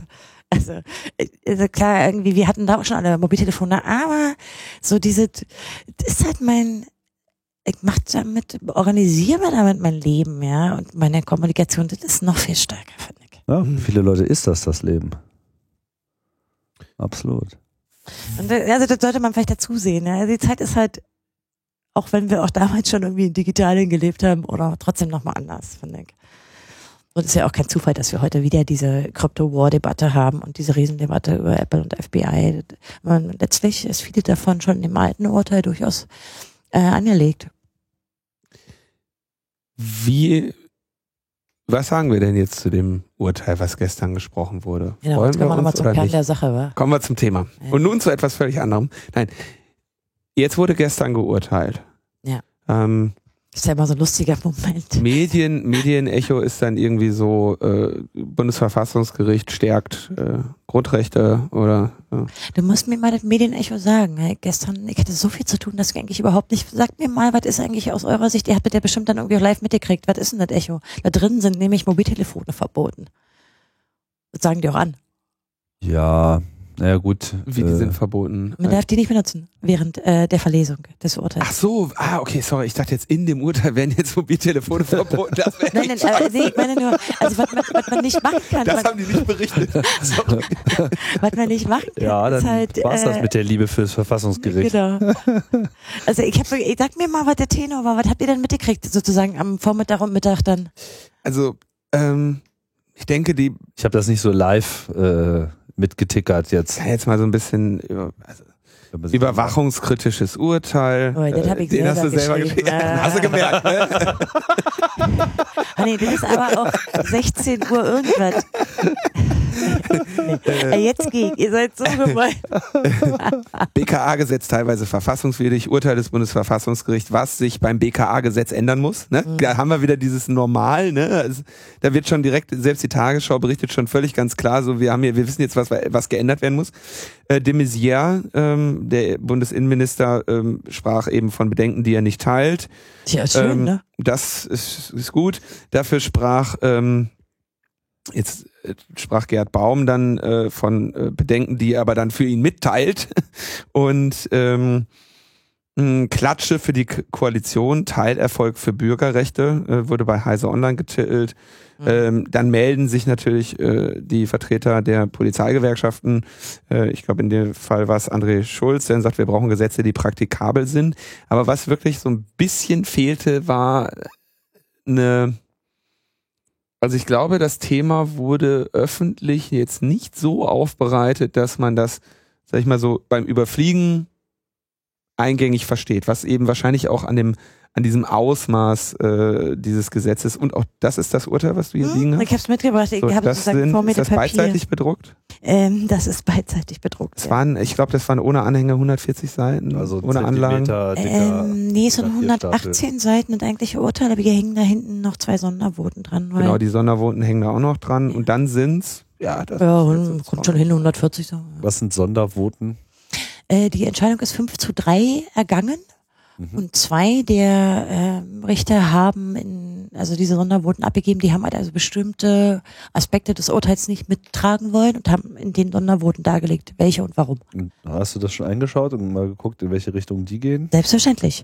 Äh, die haben äh, Prinzip, äh, ich würde mal, ich würde mal allgemein sagen, das ist natürlich teilweise auch wieder juristisch diffizil, aber im Wesentlichen sagen sie, dass ihnen die Regelungen zu äh, konkret sind. Manche von den Aussagen zu manchen Paragraphen lehnen sie ab und begründen sie dann im Einzelnen. Also aber im Wesentlichen ist der Tenor äh, so viel ähm, konkrete Vorschriften sollte man äh, nicht machen. Und vor allen Dingen auch nicht so eine ausziselierten. Das ist so ein bisschen der Tenor dieser Sondervoten. Mhm. Also einer der beiden Sonder... Ist das ein ästhetisches Argument oder ähm, wie Ach, naja, du kannst, natürlich kannst du als Richter der Meinung sein, ich folge diesem, dem Urteil nicht, ist viel zu genau. So doll kann man die Polizeiarbeit nicht einschränken. Du kannst zu einer anderen Einschätzung kommen. äh, das heißt, sie sind die sind eher äh, also ihre Argumentation ist eher, dass das Urteil nicht so stark einschränken sollte. Richtig. Okay, das das genau ist halt, weil Also tendenziell schließen sie sich sozusagen der Mehrheit nicht so Korrekt. an und hätten da eher noch ein Auge zugedrückt. Es gibt halt immer noch so einen Anhaltspunkt, nämlich die Kostenübernahme. ist ein interessanter Punkt. Äh, wenn nämlich das Gericht sagt, äh, wir ersetzen den Beschwerdeführern die Kosten, dann haben sie im Wesentlichen Erfolg errungen. Ja, äh, dann, und deshalb ist es, also, ist ja immer so, legst du das als Erfolg aus oder hatten sie eigentlich keinen Erfolg? Ich meine, wenn du eine Anhörung hast, weißt du immer, da sind ein paar Sachen, die sind, nehmen sie ernst und die werden sie verfassungswidrig erklären. Aber wenn dann ganz am Ende die Kostenentscheidung kommt und du kriegst die Kosten ersetzt als Beschwerdeführer, dann weißt du auch, dass sie im Wesentlichen bist du durchgedrungen. Ja, sie haben die, also die Kosten werden übernommen. Ah, okay, Das, äh, in wesentlichen Punkten sind sie durchgekommen. okay. Also so, ist ein interessanter, haben mir die Juristen erzählt, fand ich ganz interessant. Äh, denn ist ja nicht immer so, ne? Wenn du nicht durchdringst, dann äh, ist es dein Problem. Okay. Äh, Das ist ja mal ein schöner Lackmustest, ne? Man fragt erstmal, ja, und Kosten übernommen? So, Ah, okay. jetzt kommt man jetzt am Bevor Schluss. ich jetzt Also äh, das zur. Urteilsverkündung meinen Zug buche, um das jetzt hier nicht unnötig. Ach, wir haben gewonnen, na dann fliege ich doch besser. Nein, nein, also hier geht's ja nicht um Unsummen. Das ist dann halt im Prinzip die, die, ist die Arbeitszeit, die die Anwälte darin gesteckt haben. Das sind ja dann, ähm, das können ja dann doch schon durchaus mal äh, signifikante Beträge sein, die man jetzt, also du- ist jetzt nicht, dass man sagt, das, das ist jetzt nur Porto, ne? Wobei allein das Papier, ich meine, ich guck dir mal die, das Papier, obwohl das ist jetzt auch kein besonders. Nein, ich meine, wie viel Papier so ein Anwalt äh, produzieren muss. In, Nee, da ist ja auch nicht nur die Beschwerde. Da äh, innerhalb der Akten hast du dann auch noch, äh, da gibt's schon auch noch Schriftsätze zwischendurch. Und natürlich, als der Staatstrojaner Hack kam, kamen dann neue Schriftsätze. Mhm. Also klar, man nimmt ja, während eben das Beschwerdeverfahren läuft, auch aktuelle Dinge auf. Und dann gibt's halt noch Schriftwechsel, die sind dann alle in den Akten. Ich weiß das halt, weil, weil man das als Sachverständiger kriegt und dann natürlich auch liest. Man will ja wissen, was ist da die Diskussion. Und die Beschwerdeführer haben eine Kostenerstattung bekommen? Ja. Und wir schauen uns jetzt mal, weil das das Thema ist, was uns hier unter dem Vorzeichen der Netzpolitik am meisten interessiert, wäre natürlich weiter auf diese Staatstrojaner-Geschichte. Ne? Das heißt, die, die Na, zwei Aspekte interessieren eigentlich. Die, der Staatstrojaner, aber eben auch der Kernbereich. Weil der ist, glaube ich, über den Trojaner hinaus spannend.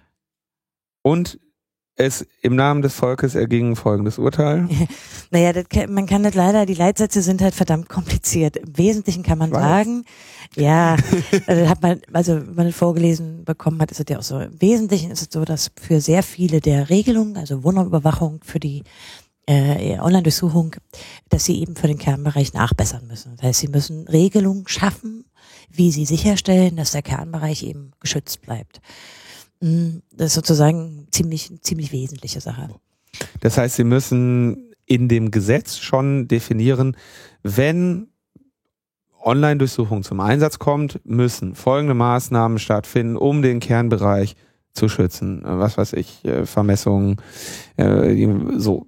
Und ähm, der zweite wichtige Aspekt, wenn man jetzt mal so aus von Metaebene auf das Urteil guckt, ist eben die Verhältnismäßigkeit. Sie haben für sehr viele Regelungen, technische Überwachung, aber auch teilweise nicht technische Überwachung, also Observationen oder Spitzel oder so, ähm, äh, die Verhältnismäßigkeit angemahnt. Sie wollen also, dass es eben ähm, äh, verschiedentlich, also kann man jetzt nicht zusammenfassen, aber für verschiedene Paragraphen muss es verhältnismäßiger sein. Verhältnismäßig heißt, es soll im Paragraphen auch definiert sein, äh, ähm, im Rahmen welcher Anschuldigung oder welches, welches Verdachts einer Straftat dieses Ermittlungsinstrument zum Einsatz kommt. Oder, äh, ähm, nee, der Verhältnismäßigkeitsgrundsatz ist so ein ganz so ein, so ein, so ein juristisches Konstrukt, der besteht sozusagen immer aus drei Teilen, nämlich der Verhältnismäßigkeit im engeren Sinne, der Notwendigkeit und der Erforderlichkeit und der Angemessenheit. Also ähm, das heißt, es kann unterschiedliche Aspekte haben. Moment, die, die, die Begriffe müssen wir, glaube ich, kurz erklären. Also äh, notwendig und erforderlich, da hatte der An André mir schon mal irgendwann Feedback gegeben äh, zu einer Sendung, dass diese Begriffe im juristischen äh, sehr, also wenn etwas muss erforderlich sein, heißt es geht wirklich nicht ohne. Na und es gibt kein milderes Mittel. Genau. Das, genau, erforderlich ist das mildeste Mittel, ohne dass es nicht geht. Ähm, ja, und die, äh, also man kann das, glaube ich, jetzt nicht so, äh, so allgemein sagen. Für viele von den angegriffenen Normen wurde eben diese Verhältnismäßigkeit angemahnt. Und die hängt auch teilweise eben mit diesem Kernbereich Schutz zusammen, dass eben äh, Pflichten dafür eingeführt werden müssen, dass man eben eine Prognose macht und wenn es gar nicht anders geht, ist also, was man tut, wenn man trotzdem kernbereichsrelevante Daten, also höchstpersönliche aufzeichnet. Ähm, da geht's dann auch so um eine Frage, wer prüft das? Wie unabhängig muss die Stelle sein? Beim Trojaner ist es etwa so, dass die sagen, die Stelle muss so unabhängig sein, dass es eben nicht innerhalb des BKAs geregelt werden kann, sondern dass sie ein, eine andere Person äh, hinzuziehen, ja. So. Oder eben, ähm, dann gibt's auch so die Fragen äh, beim, beim Trojaner von den Löschpflichten, ja. Weil du hast eine Protokollierung dieser Trojanisierung und wie lange müssen die aufgehoben werden? Das war verfassungswidrig, weil die nur so kurz waren. Dann hast du diese Frage der Zweckänderung. Was mit einem Trojaner was aufgezeichnet? Ja, wer darf denn das weiter nutzen? Unter welchen Bedingungen? Und da haben die so eine interessante hypothetische Datenneuerhebung, ist ein interessanter Begriff. Die sagen nämlich, die sozusagen, sie orientieren sich daran, ähm, ja, was sozusagen die, die, die Schwere des Eingriffs ist und die hypothetische Datenneuerhebung wird dann quasi angenommen, wenn man die Zweck äh, Änderung vornimmt, also Daten für was ganz anderes benutzen will. Ich fand, also haben wir ganz neue Begriffe erfunden. Also die, das heißt, die, weiß ich, verdächtigen dich äh, des Mordes, äh, trojanisieren deinen Computer und werden darauf, au, werden da in, im Laufe dessen darauf aufmerksam, dass du äh, ich, File-Sharing machst. Na, jetzt ist jetzt ein Ja, sehr geringe, aber nimm mal eine andere als Betrug oder so. Also eine, ja. Hm. Und äh, Dann ist die Frage, dürfen sie diese, die dadurch äh, äh, ermittelten Beweismittel in dem, in dem anderen Ermittlungsverfahren nutzen oder dürfen sie aufgrund derer ein Ermittlungsverfahren eröffnen? Und dürfen Genau. sie oder nicht? na, äh, diese, diese hypothetische Daten äh, Neuerhebung bezieht sich halt darauf, dass das, was sie dir vorwerfen, von einem ähnlichen Gewicht sein muss. Das ist sozusagen, was soll dieser Begriff ungefähr aussagen. Da haben sie ein längeres Mhm. Stück hier drin. Ich muss auch, jetzt werden wir Juristen werden bestimmt wieder sagen, ich erkläre das nicht korrekt, ich versuche ja nur verständlich zu machen. Das sagen die immer. Das sagen die immer und dann können sie es nicht besser. Also Ja, da, ja. Aber da geht's natürlich auch teilweise um die Übermittlung ins Ausland, wo hier ein interessanter Punkt ist auch, wo die Frage ist äh, nach Menschenrechten, wenn man ins Ausland überträgt, aber auch wenn man Daten holt. Da hat sich Gerhard Baum auch besonders drüber gefreut, dass eben hier in dem Urteil sehr klar drin steht, dass man eben auch die Menschenrechte beachten muss, wenn man Daten weitergibt oder also an ausländische äh, Behörden und so weiter oder auch entgegennimmt. Das, äh, klar. Dann geht's aber auch um Berichtspflichten. Das BKA hat mit dem Urteil eine Berichtspflicht reingedrückt bekommen. Darf ich noch ganz kurz anfangen? Ja. Du hattest gerade gesagt, die Speicherfristen für die durch Trojaner erlangten Daten waren zu kurz. Nein, die Löschprotokolle.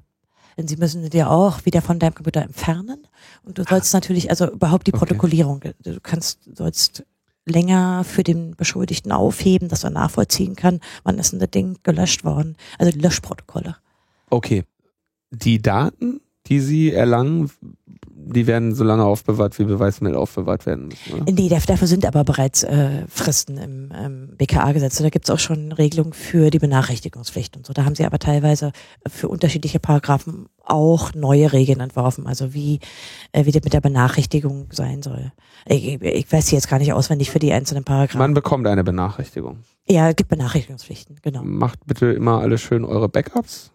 Und wenn ihr mal die Post Benachrichtigungen, sie, die sind ja in vielen Gesetzen immer eine schwierige Sache, Mhm. denn solange sie ermitteln, brauchen sie sowieso nicht benachrichtigen. Ja. benachrichten dann am Ende es gibt auch Ausnahmen. in den seltensten Fällen, ja. Aber wenn man so ein Backup Ja, die sind schon wichtig, weil für diese Fälle, denn hier, die leiten ja den Terrorismus schon auch 100, aus dem 129a direkt ab, mhm. hast du halt ganz wenig Gerichtsverfahren. Und die Tatsache, dass es wenig Gerichtsverfahren gibt, heißt heißt, wenig nachgelagerte rechtliche Prüfung. Insofern ist die Benachrichtigung schon von hoher Wichtigkeit und auch diese Berichtspflicht, die sie dem BKA jetzt reindrücken. Sie sagen auch, wir wollen diese Berichtspflicht, damit die Öffentlichkeit und das Parlament überhaupt nachvollziehen kann, ob hier auch sozusagen rechtskonform gehandelt wird. das gilt für Online-Durchsuchung und Quellen-TKÜ gleichermaßen. Was Ja, aber auch noch für andere, also Mhm. Wohnraumüberwachung und so, ja. Also sie müssen halt, ja, und der soll übrigens auch hinreichend gehaltvoll sein, inhaltlich, der Bericht des BKA. Ich, das ist, das ist wahrscheinlich die größte Hürde. ja, das fand ich sehr interessant, dass sie also sagen, daraus soll man auch was ablesen können, um eben klarzumachen, ob sie das auch rechtmäßig anwenden. Also ich will nicht immer, ähm, ich glaube auch schon, dass solche Behörden wie das BKA natürlich ein Interesse daran haben müssen, dass sie transparent machen, wie sie im Nachhinein, wie sie damit umgegangen sind.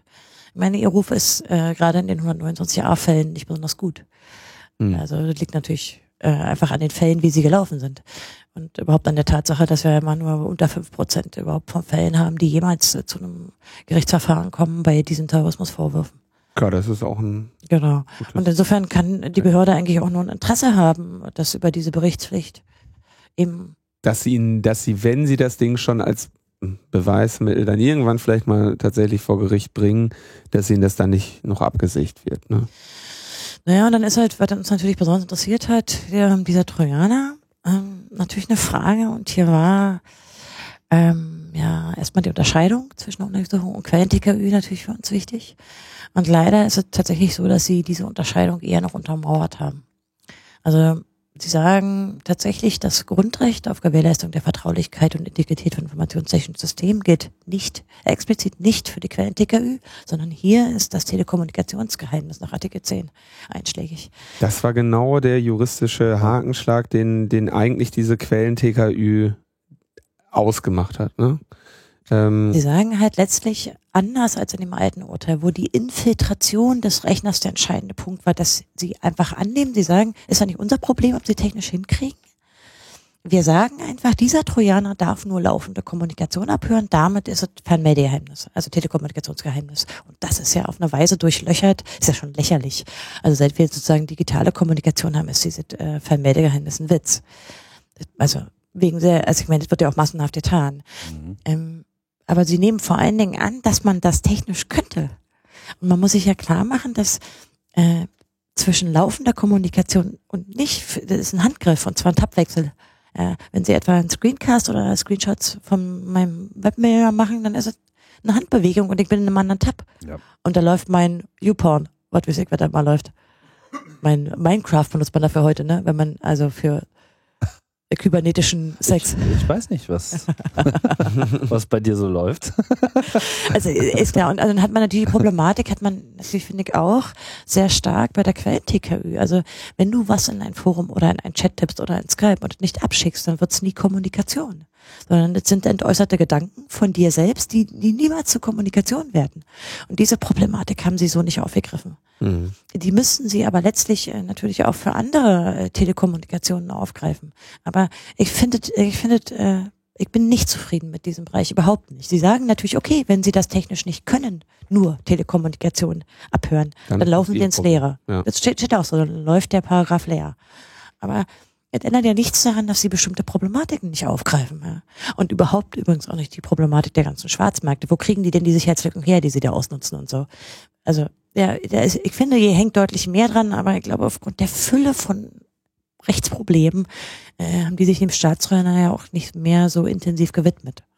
Das heißt, sie, also ein, ein generelles Urteil darüber, dass man jetzt das, das, Grundge das Grundrecht auf Wahrung, äh, Gewährleistung der Integrität auch so verstehen kann, dass der Staat eben einfach zu sagen hat, wenn wir irgendwo von irgendeiner Sicherheitslücke wissen, dann ist es unsere, ist es das Grundrecht unserer Bürger, dass wir sie darüber in Kenntnis setzen und für ein äh, zum, mindestens für ein Bekanntwerden, wenn nicht sogar auch für ein Schließen der Sicherheitslücke äh, Sorge tragen. Diese, wenn, da ist ja diese BSI-Problematik ja. dabei, ja. Wir haben halt ein Amt und sich eigentlich um ja, die Sicherheit, also IT-Sicherheit von Bürgern und Unternehmen kümmern soll und war nachweislich beteiligt am Staatstrojaner. Also es ist ein elender Spagat. Aber diese Sachen sind nicht wirklich. Da haben Sie gar nichts zu gesagt. Das hätte ich ja mal schön gefunden. Deshalb, weil wir natürlich, wir wissen ja viel mehr über diesen Schwarzmarkt seit Snowden. Wir wissen hm. überhaupt mehr über die Praxis und übrigens auch über automatisierte Infiltration. Ich bin gar nicht mehr sicher, ob, wenn die über äh, sozusagen diese Infiltration generell ja, verdeckte, äh, heimliche verdeckte technische Ermittlungen sozusagen reden, ob man dann nur über Einzelfälle reden muss. Wir wissen ja aus den mhm. Snowden-Veröffentlichungen, dass es doch sehr wohl äh, automatisierte Verfahren schon gibt, ja. Das wussten wir sogar aus dem Leistungskatalog von Gamma schon vorher. Also dass sie diese Dinger, die ins Regal gestellt, ne, ins Rack mit reingestellt werden und Software-Updates kaputt mal, äh, zerstören oder so äh, da ja, bereithalten. Aber der, der ganze Spagat zwischen wo kriegt die Sicherheitslücken her, we, äh, welchen Markt bediene ich da eigentlich, ist meine Pflicht nicht eigentlich. Eine, eine ganz andere, auch im Sinne einer kritischen Infrastruktur und so weiter. Und, und eine zweite Problematik ist überhaupt nicht erwähnt. Ja, du kannst mit einem Trojaner Leib und Leben von Menschen gefährden. Nämlich wenn ein informationstechnisches System eins ist, wo ein Mensch drin sitzt. Oder ein Medizinalgerät äh, auch wenn du nicht willst. Also wir wissen ja auch, also kann ja auch ein handwerklicher Fehler sein. Das ist überhaupt nicht adressiert. Mhm. Also ich finde, hier sind halt Bereiche, um die sie sich letztlich äh, dann auch nicht kümmern. Also gut, wie gesagt, das war ein Kladderadatsch an äh, sehr vielen Problemen. Mhm. Was ja nichts ändert. Ich meine, nur weil man, weil man viel in ein Gesetz schreibt, kann es ja nicht sein. man schreibt da jetzt so viel rein, äh, dass man den ein oder anderen Quatsch ähm, naja, ich denke mal, also der Berichterstatter, also Richter Masig in dem Fall, der wird vielleicht nach fünf Jahren jetzt vielleicht auch mal die Chance voll gehabt haben mhm. von diesem BKA-Gesetz. Ja.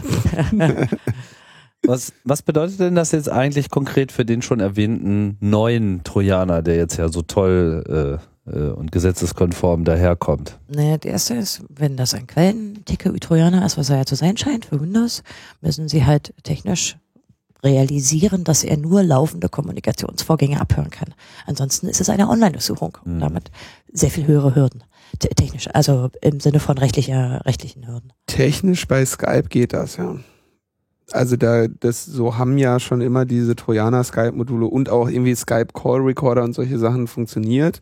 Und wenn ich mich nicht täusche, war das doch bei dem Digitast Trojaner auch so dass du quasi ein, ein Skype-Plugin wirst, was äh, in dem Moment, wo ein Telefonat anfängt, äh, ich glaube als Audio-Device oder sowas, äh, das ganze Ding nochmal auf eine Datei wegschreibt. Ne? Das heißt, also das kriegt man bei Skype, diese, diese einen Anforderung, äh, nur Kommunikation aufzeichnen, der wird man im Falle von Skype vermutlich gerecht wäre jetzt so mein. Na, mehrere Sachen dazu. Das eine ist, du wirst, äh, das ja, das kann ja, also so eine Maßnahme wird ja für maximal drei Monate, mhm. also das ist ja eine dauerhafte Infiltration und musst du natürlich für einige sorgen mit dem Trojaner. Weißt du, weißt du selber. Also ich meine, du musst halt gucken, dass er Detektionsmechanismen auf dem Rechner umgeht.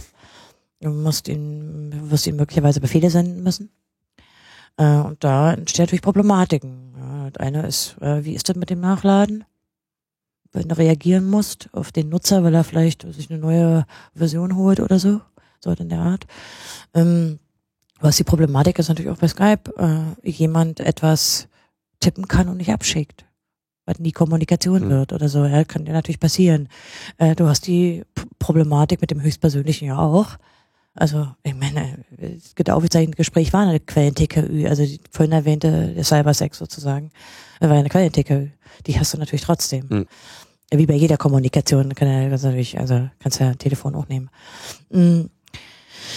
Ja, so einfach finde ich ist es nicht zu sagen, ja, ich habe diese eine technische Anforderung, dass der die Nachladen ist dann Nachladen ist ist natürlich so ein Problem. Du kannst den Trojaner äh, nicht guten Gewissens ohne Nachladefunktion bauen. Nee. Wenn der es könnte ja auch sein, dass du versehentlich einen schlecht, einen kaputten, einen nicht funktionsfähigen, einen nicht äh, gesetzmäßigen oder sonst was da hochlädst. Du brauchst diese Funktion zum Update. Allein schon, wie du gerade sagst, Skype-Update, Betriebssystem-Update oder sowas. Du willst nachladen können. Ähm, ja, auch für die Entfernung, nicht wahr? Also, Genau, und du musst ihn auch entfernen können. Das heißt, in, in dem Moment, du, du nimmst einen Eingriff in die Integrität vor, indem du ihn dahin bringst und du musst dann irgendwie auch dafür sorgen, dass er, dass er entfernt wird. Du Ähm, willst natürlich auch nichts kaputt machen, also im Sinne von irgendwie funktionsunfähig oder sowas. Also, und natürlich willst du nicht detektiert werden. Genau, und in dem, das ist, denke ich, wahrscheinlich das, worüber die sich am meisten Sorgen machen. Wenn der jetzt irgendwie, wenn, wenn der detektiert wird und auf einmal die Signaturen in irgendwelchen Virenscannern sind, dann willst du auf den Knopf drücken und deinen nächsten äh, deployen. Ne? Also einfach gucken, dass der nicht mehr detektiert wird. Also so macht man das halt. Naja, die Frage ist, wie prüfst du das? Also, wer hat Einblick äh, in die Dokumentation, die ja sozusagen auf dieser Leistungsbeschreibung beruht? Darf jemand den Quellcode sehen? Und wenn ja, wer? Sowas ist da nicht geregelt. Ich meine, das wär, haben Sie da nicht auch, um, äh, verlangen Sie da eine Regelung zu oder sagen Sie da, Na, es gibt Dokumentationspflichten und eben auch zum Beispiel für das, für das Löschen und so, natürlich. Aber es halt schon noch was anderes, ob jemand den Quellcode sehen kann. Äh, und es ist ja letztlich auch nicht, also ich meine, das ist halt auch nicht eine, sollte man immer sehen bei dieser Trojanisierung, das ist eben keine Momentaufnahme, sondern du hast immer eine Zeitspanne. Mhm. Was, einen, was einen Unterschied macht in der Bewertung auch. Online-Durchsuchung? Also da haben sie insbesondere den, den, den auf den Kernbereichsschutz äh, abgestellt. Aber da gibt es noch so einen kleinen Aspekt. Ähm, sie, sie hatten äh, geschrieben, äh, dass äh, wenn nur allein, also das Wort allein war da sehr wichtig, ähm, wenn es um nur allein höchstpersönliche geht, dann solle man eben ähm, nicht abhören können. Und da hat das Gericht das sehr klargestellt, er hat gesagt, also das heißt aber jetzt noch nicht, äh, dass wenn sich Alltägliches und Höchstpersönliches mischt, dass man das nicht mit beachten muss. Mhm. Ja, also da, also sie haben da so ein bisschen, ein bisschen klargestellt und man muss halt auch eine äh, Prognose machen. Man, ja. Da sind wir auch wieder bei, bei dem Punkt, den ich gerade ansprechen wollte. Sie haben diese Kontrolle. Ja, was wird jetzt was? So, Trojaner hat gesammelt, ge- äh, hat nach Hause gefunkt, jetzt gibt's dann einen Haufen äh, Gesprächsprotokolle, vielleicht sogar Dateien, wenn es eine Online-Durchsuchung ist. Und dann wurde vorgeschrieben, es soll eine unabhängige Stelle sein, Genau. die dann dieses Material sichtet. Ähm, haben die da Ideen, Vorschriften? Es ist, sie sind sogar sehr klar, weil sie sagen, also äh, dieser BKA, Datenschutzbeauftragte, darf es nicht sein. Also unabhängig vom BKA haben sie schon sehr, haben sie sehr klar gemacht. Also ihnen ist schon wichtig, dass äh, jetzt sind ja letztlich auch äh, Beschuldigtenrechte, ja, dass man eben, also nicht nur, äh, nicht nur Beschuldigtenrechte, aber eben, dass man die Möglichkeit hat, eben auch eine, so eine, ja, wie so eine Belegkette zu haben. Ähm, ja, Welche also Institution käme einem da in den Sinn? an wen Andrea? Vosshoff hat keine Zeit. Also sieht man ja, die ist ja nie irgendwo. Die hat, also die ist einfach Also- sehr, sehr beschäftigt. Die Ach, bist du wieder gemein. Aber möglicherweise haben wir irgendwann mal jemanden im Amt, der das doch ausfüllt. Könnte das sein in Zukunft? Also wäre wär das jetzt die politische Man Institution? könnte sich überlegen, ob das der Bundeswehr, aber könnte natürlich auch eine andere Behörde sein, die technisch kompetent ist. Hm, stimmt, davon haben wir eigentlich genug. Ja. Also äh, unabhängig stellen die halt so dar, äh, also eine Stelle unabhängig vom BKA. Das ist sozusagen der Punkt, den sie machen wollen. Dann natürlich hoffentlich gro so groß, dass man nicht einzelne davon äh, identifiziert oder unter Druck setzen kann oder so. Ne? Aber das- heißt ja, Ja, aber wir reden jetzt über die Online-Suchung. Das Ja. wird ein seltener Fall sein. hoffen wir es. Sie haben, sie, ja, naja, doch, die Hürden sind einfach verdammt hoch. Aber ich meine, sie, sie öffnen dir halt auch die gesamte Platte und damit dein, dein Gehirn, dein, dein, dein. Bei der, bei der TKÜ gilt dieser Anspruch nicht. Nein. Weil sie sagen, wir folgen der Argumentation, das ist eine Kommunikationsüberwachung. Und wenn ihr eine äh, Kommunikationsüberwachung macht, dann müsst ihr euch auch sonst nicht. Äh, ne, äh, auch bei auch auch bei der Telekommunikationsüberwachung äh, gibt ist der spielt der Kernbereich eine Rolle. Aber, Aber da gibt es keine unabhängige. Nee, und also du musst dir halt nicht diesen Aufwand machen, wie eben bei einer Wohnungsverwandzung oder wie bei wie bei der Untersuchung. Ähm, entstehen dadurch auch äh, Fragen für die Be Beschlagnahme von Speichermedien? Nee, das ist diesmal leider nicht erwähnt. Im alten Urteil war, war ja klar, dass sie also auch die Beschlagnahme von Festplatten äh, mit angesprochen haben. Das hat, hat hier keine Rolle gespielt. Leider nicht. Aber wie gesagt, der, der Trojaner ist eben auch bloß ein Aspekt. Das sind zwei Paragraphen von sehr, sehr vielen. Also 20k und 20l. Die äh, paar Ab Absätze 227 und äh, ich könnte ja mich nicht merken, weiß ich nicht. Ja, also, ich habe es online gesehen. Du hast, glaube ich, keine Absatznummerierung in der äh, Doch, doch. Ach, doch, Juristen, die haben, ja, ja, genau. Also der 227 oder 217 oder sowas war das. Äh, nein, ich glaube, äh, ich bin jetzt gar nicht sicher. Ich fängt, glaube ich, bei 213 an. Ey, wie kann man online, also ist jetzt dumm im Papier zu blättern, wo man das online machen könnte. Ich habe es eigentlich nur mitgebracht, weil Weiß ich auch nicht. Also um anzugeben, wie viel Papier das ist. Doppelseitig bedruckt, beidseitig bedruckt, äh, ein guter Zentimeter. Ja, ist, also, wobei es jetzt auch also nicht zu klein bedruckt. Also ja. im, im Grundsatz kann man eine Untersuchung ähm, verfassungskonform machen. Und ähm, sie haben halt nur Regeln dafür gemacht, die im BKA-Gesetz teilweise nicht stehen. Aber im Grundsatz sagen sie, wir lassen sozusagen diese Art der Infiltration zu. Und die Quellen TKÜ auch und das sogar zu, sagen wir mal, sehr viel lascheren Voraussetzungen, als wir die. Also da gilt halt dieses Grundrecht der Gewährleistung von also nicht. Die Argumentation, oder ich, ich frage jetzt mal deine Argumentation, wäre eigentlich schon gewesen, dass im Prinzip die Trennung, oder das wäre ich, meine Argumentation wäre, eine Trennung zwischen äh, Quellen-TKÜ und ähm, Online-Durchsuchung ähm, ist eigentlich nicht haltbar, nicht technisch verargumentier und haltbar. Ja, weil ich eigentlich, äh, ich würde das auch so sagen, einfach weil ich glaube, dass das im ersten Urteil postulierte ähm, grundsätzliche Ding mit der Infiltration der Punkt ist. Du machst halt ein System auf, das musst du. Und damit hast du natürlich einige Probleme, die du dir mit ranziehst. Und du musst auch immer diese Form äh, des Nachladens haben. Ansonsten, naja, also macht sich wirklich Sinn. Und die, der Rattenschwanz an Problemen, den wir noch hatten, ja. Da könnten Dritte, ja, du hast den Schwarzmarkt, das kommt noch dazu. Aber die Infiltration war ein entscheidender Schritt in dem alten Urteil. Und ich halte das für korrekt, zu sagen, du, also, das kommt halt ist ja gerade die Gewährleistung der, ja, Vertraulichkeit und Integrität. Das heißt, du, du, lötest eine, du lötest eine Wanze in ein Telefon, ähm, dann kannst du mit großer Wahrscheinlichkeit sagen, dass diese Wanze eine Funktion hat, sie ist ein Mikrofon und ähm, diese Funktionalität kann man irgendwie gewährleisten, aber das ist eben der Unterschied zwischen einer Hardware und einer Software, äh, dass die Software eben äh, grundsätzlich, vor allem wenn sie schon Ko Kommunikation abhören kann, einfach auf, auf dem System mit einem, mit einer Berechtigung läuft, die es ihr im Prinzip auch alles andere ermöglicht, weil der Computer Exakt. als allerletztes äh, zu unterscheiden weiß, äh, was eine Funktion ist, die jetzt gerade ausführen soll oder nicht, die im Interesse seines Nutzers ist oder nicht und ob eine, ob ein Datum, eine Kommunikation, ein Bild, eine Datei äh, nun Kernbereich ist oder nicht. Ja, naja, diese, diese semantische Unterscheidung kann natürlich äh, ja, ein Computer zumindest derzeit nicht, nicht wirklich machen. Aber das ist noch ja nicht mal der Punkt. Also die, die, du, du musst halt bestimmte privilegierte Rechte bekommen. Um, um, ja, und das ist halt letztlich, äh, deswegen macht für mich diese Unterscheidung aus technischer Sicht überhaupt wenig Sinn. Das ergibt keinen Sinn. Und ich finde halt auch nicht, dass man so eine Technik unbedingt am heutigen Ist-Zustand bewerten muss, sondern eben, so wie das andere Urteil das auch getan hat, an der Entwicklung, wo sie mal hingeht. Ja, deswegen haben die nie über Computer gesprochen, sondern über informationstechnische Systeme. Das beste Beispiel ist, du machst ein Gesetz zur Kommunikations- zur Telekommunikationsüberwachung und ein paar Jahrzehnte später äh, schreiben die Leute auf einmal Software und sagen hey, Quellen-TKÜ. Ne? Also das ist ja genau so ein, ein schönes Beispiel dafür, dass was so, was für Folgen so ein Gesetz haben kann in, in Jahren oder Jahrzehnten, wenn es eben in neuem Licht äh, interpretiert wird.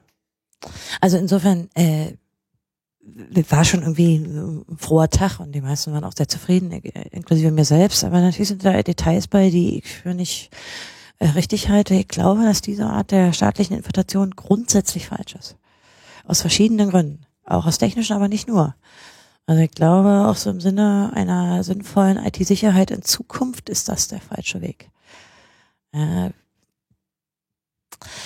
natürlich hat man die Problematik, die dann äh, immer vorgebracht wird, dass es Aspekte geben wird, die man nicht abhören kann. Aber ich halte das äh, für akzeptabel, denn im analogen Leben ja, konnte man auch nie eine Form, man konnte nie jeden Kommunikationsvorgang mithören, nicht mal mit größtem Aufwand. Und ich halte das für äh, vertretbar, dass das eben so ist. Also zumal in einem Land, wo wir einfach sehr viele Straftaten aufklären, die Quote ist ja sehr hoch.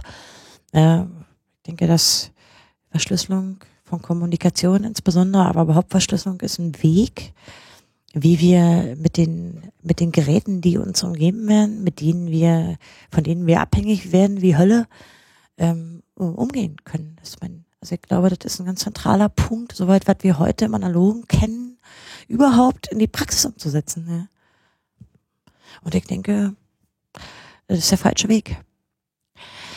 Äh, ich, könnte auch teuer werden für die Behörden und irgendwann lassen sie es sein. Ich lese gerade, dass äh, kolportiert wird, dass das FBI für diesen einmaligen Zugriff auf das äh, besagte iPhone irgendwie 1,34 Millionen US-Dollar abgedrückt hat. Na, die Ösis haben ja auch eine Summe. Also die bezahlen alleine im Lizenzgebühren im Jahr 450.000 Euro.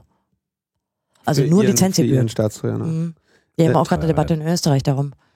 Ja. Da haben sie noch so eine schöne Regelung, die der so bei uns nicht gibt. Die dürfen nämlich auch in eine Wohnung rennen, um die den zu, zu einzupflanzen. Schönen Dank auch. äh, also, äh, wobei die Debatte, also es ist ein Entwurf, da gibt es hm. natürlich auch noch Streit drum. Tja, aber beim Der Geld wird es ja dann meistens sehr konkret, was politische Entscheidungen betrifft. So, Sie haben in Deutschland auch einen kommerziellen äh, äh Trojaner beim BK. Ich dachte, äh, Sie haben doch hier. Als Ausfalllösung, sozusagen. Wenn, wat, wenn, wenn der eigene nicht so richtig hinhaut. Schau, guck. Ja. Das sind die 100.000 Euro, die an Gamma gegangen sind, oder was? Nee, sie, nee, sie haben ja von verschiedenen kommerziellen äh, äh, Anbietern getestet. Ja. Da, dafür haben sie auch hohe Summen bezahlt, aber das waren ja Tests. Wir wissen ja auch nicht, warum diese Tests nicht fortgeführt wurden. Die waren halt irgendwie nicht rechtskonform, aber man weiß ja nicht genauer, weiß man ja nicht, warum die sozusagen mit denen nicht ins Geschäft kamen. Ja, oder der Test war beendet dadurch, dass sie mit denen ins Geschäft gekommen sind. Ne? Das, nee, nee, also bei, bei einigen weiß man ja, dass sie, dass sie nicht mit denen ins Geschäft gekommen sind. Bei, bei, bei welchen? Also bei Edaman zum Beispiel. Da also weiß, Gamma. Ja, da weiß man ja, dass also da, da ja. kam es nicht zu einem, aber warum, also wir wissen natürlich auch nicht, welche Version, ja, aber zumindest bei einem weiß man das. also. Wer ist noch auf dem Markt? Hacking-Team? Ähm, na, da haben sich auf jeden Fall ausweislich der, der E-Mails, die da hm. geleakt sind, da gab es auf jeden Fall Kontakte, auch so zum wahrscheinlich Funktionsumfang rauskriegen. Ja, hm, na, was haben wir denn noch? Also, äh, es gibt noch diese eine, na, jetzt fällt mir gerade der Name nicht ein. Ähm, da wissen wir auch, dass wir mit denen äh, eine Testversion abgemacht haben, die heißen, ach, komme ich jetzt gerade nicht drauf. Das ist der Nachteil, wenn man beim Podcasten keinen Rechner hat. Ich bin auch weit weg, weil ich weiß, wie sehr du das magst. Ja, ich, ich, finde, ich finde, das Gespräch ist oft anders, als wenn man zwischendurch, wir gucken mal alle Tim gerade an, als wenn man zwischendurch. Was soll ich denn, soll ich was recherchieren? Nein, nein, ist okay. Ich bin ganz für euch da. Liste der Produzenten von Staatstrojanern. Ah. Also, wir, wir halten mal fest, dass es mittlerweile natürlich eine ganze Reihe von Anbietern gibt, auch äh, über Deutschland hinaus, aber ich glaube, dass sie eher sich natürlich in Deutschland umgesehen haben ich würde mich würde ja dann nochmal interessieren, gab es irgendetwas dazu, also viele der äh, Trojaner äh, as a Service äh, Leistungen, äh, die haben ja sowas wie, dass sie, dass der Command and Control Server eben auch äh, von von der Firma, die den äh, Trojaner bereitstellt, äh, unterhalten wird. Das heißt, du ja Hacking as a Service, ne? das heißt, die haben auch die, die Infrastruktur, die updaten den und du hast halt ein Backend für den Zugriff. Gab es da irgendwelche, ähm, gab es da Urteile zu oder gab es da äh, Meinungen zu? Weil man geht ja so davon aus, dass ähm, der Staat äh, hackt jetzt äh, seine Feinde oder seine Gegner.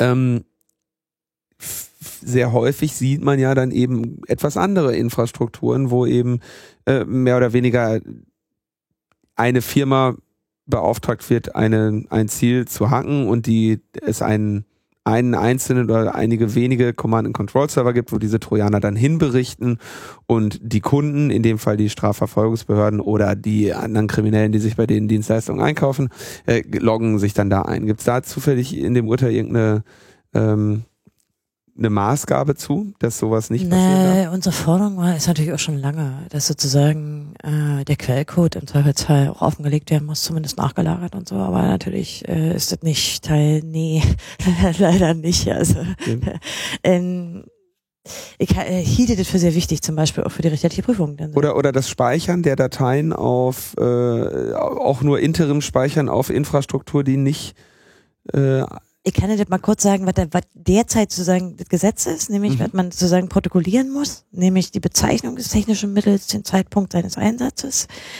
die Angaben zur Identifizierung des informationstechnischen Systems und die daran, die flüchtigen Veränderungen, die man daran vorgenommen hat, die Angaben, äh, die die Feststellung der erhobenen Daten ermöglichen und die Organisationseinheit im BKA, die, die Maßnahme vornimmt. Da ist also natürlich von äh, vom Quellcode und so keine Rede. Wirklich, ja. Und irgendwie was, was man dann nimmt, da schreibt man dann hin, äh, Staatstrojaner, Staatstrojaner. Was haben wir hier benutzt? Quell-TKÜ-Trojaner oder so, ne? Da, da würde man sich ja schon irgendwie wünschen, dass sie wenigstens, wenigstens dokumentieren, welches Binary sich zu welchem Zeitpunkt da befunden hat. Sei es nur mit einer eigenen Hash-Funktion, also, also, dass man wenigstens ah, im Zweifelsfall nachweisen kann, was man da hatte, ne? Also das ist ja dann in, Gut, die können sich natürlich auch gleichzeitig denken, wie schnell ihnen, äh, wenn sie da irgendeine Lücke drin haben, wie schnell irgendein Anwalt ihnen sie da auf äh, Herausgabe verklagt. Nein, das ist natürlich auch die Wiederverwendbarkeit. Also ich meine, die werden den Quellcode nicht für eine einzige Person schreiben. Äh, also teuer, teuer wird für sie ja ohnehin nur der Quellen-TKÜ-Trojaner. Für alles andere, wenn du keine ähm, technischen Vorgaben über die Limitation deines Einsatzmittels hast, dann nimmst du ja lieber ein Trojaner von der Stange, äh, irgendwie, wie es jemand im Bundestag gemacht hat. Die haben ja keinen Staatstrojaner dahin geschickt, sondern die haben halt äh, mit Mimikatz einfach sich eingebaut. Ja, also das, äh, damit du eben im Falle der Entdeckung äh, sagst du ja Trojaner, ne? Also du hast ja, wenn du jetzt auf deinem Computer eine Trojaner-Infektion feststellst oder eine Unregelmäßigkeit und du stellst fest, dass diese Unregelmäßigkeit äh, Skype betrifft, dann kannst du dir ja ungefähr denken, äh, wo lang der Hase läuft. Wenn du ähm, eine allgemeine Trojaner-Infektion feststellst, dann bleibt für dich immer alles offen zwischen, du bist Teil eines riesigen Botnets äh, oder was weiß ich, der Russe ist gekommen oder, oder der Ami. Ne? Also das heißt, da, da hast du ja äh, ermittlungsstrategisch äh, viel bessere Möglichkeiten, zumindest im Falle der Entdeckung, erstens die Kosten gering zu halten, weil du dir einfach den nächsten äh, Trojaner baust äh, und zweitens im Falle der Entdeckung eben auch keinerlei Anhaltspunkt dafür zu bieten, dass es sich um einen äh, Staatstrojaner handelt. Ja. Also, du hast im Prinzip die wesentlichen Punkte, ja, genau. Also natürlich kann es trotzdem, also man muss sich ja mal vorstellen, wir reden jetzt immer sehr viel über Windows-Betriebssysteme, weil einfach äh, auch seitens des BKA als Windows-Trojaner dargestellt wird, aber es kann natürlich auch erheblich teurer werden für, sag mal, etwas seltenere Systeme, wenn ein Verdächtiger äh, ich sag mal, Lubuntu benutzt, ja. Habe ich viel mir gerade ein obskure Betriebssystem. also dann wird wird schon, ja, ich wollte jetzt gar nicht vom B-Telefon raus, aber auch da, äh, ja. Mobiltelefone oder, wird, also. Hey, oder benutzt äh, SailOS, also einfach Randgruppen, oh, habe ich Randgruppen, wo ihr sagt, oh. Subgraph, jetzt müssen wir auch die Liste aufmachen. Ich habe Debian gesagt. OpenBSD. Äh, Kubuntu. Edubuntu. Äh, äh, äh, CentOS. Slackware. Äh, äh, äh, hatten wir schon iOS? Ich hab so geil. Cyanomod. Cyanogenmod. Ha, du hast verloren. Ich meine, Ja, wer, sich, der- wer, wer richtig Plan hat, der kompiliert sich sein Betriebssystem ja sowieso selber. Da gibt's du meinst, Fefe kriegt nie, Da ein, kein- äh, kriegt nie einen Staatsröhre? nee. Aber das mag andere Gründe haben. Das mag andere Gründe haben. Wollen wir hoffen, dass er bis hier, hier bis hierher nicht mitgehört. Und mach mal ein Fazit, Linus. Thomas? Das Fazit musst du äh, machen. Also was mich, was, vielleicht könntest du ja sagen, was hat sich, hat sich jetzt für die, wie ist jetzt die Prognose? Wie, also passieren wird, die müssen ihr BKA-Gesetz nachbessern. Ja, und sie haben eine sehr lange Frist, bis äh, zu sagen Juni 2018, verdammt lang. Und nicht alle Paragraphen sind sofort nichtig. Einige dürfen weiter gelten bis zu dieser Frist. Und das gilt für die, ähm, für die äh, Infiltrationsparagraphen. Äh, die können weiter gelten. Allerdings haben sie äh, einzelne Beschränkungen, also etwa bei dem Kernbereichschutz äh, vorgegeben. Also sie, sie können, sie haben immer zwei Möglichkeiten zu sagen, entweder nichtig oder eben nicht, aber für den Fall, dass es nicht sofort nichtig ist, äh, zwar beanstandet wird, aber nicht nichtig ist, können sie Beschränkungen aufgeben. Das ist so ein bisschen wie eben den Paragraphen einschränken. Also etwa beim Bereich, äh, beim Kernbereichschutz oder bei dem, bei der, dass man eben eine unabhängige Stelle hat und so. Und in den, sag ich mal, den Bereichen, die wir interessant finden im Rahmen des Logbuch Die Netzpolitik. sind nicht nichtig, sondern die Nicht- dürfen weiter gelten mit Beschränkungen. Und die Beschränkung heißt im Prinzip das, was wir euch aufgegeben haben.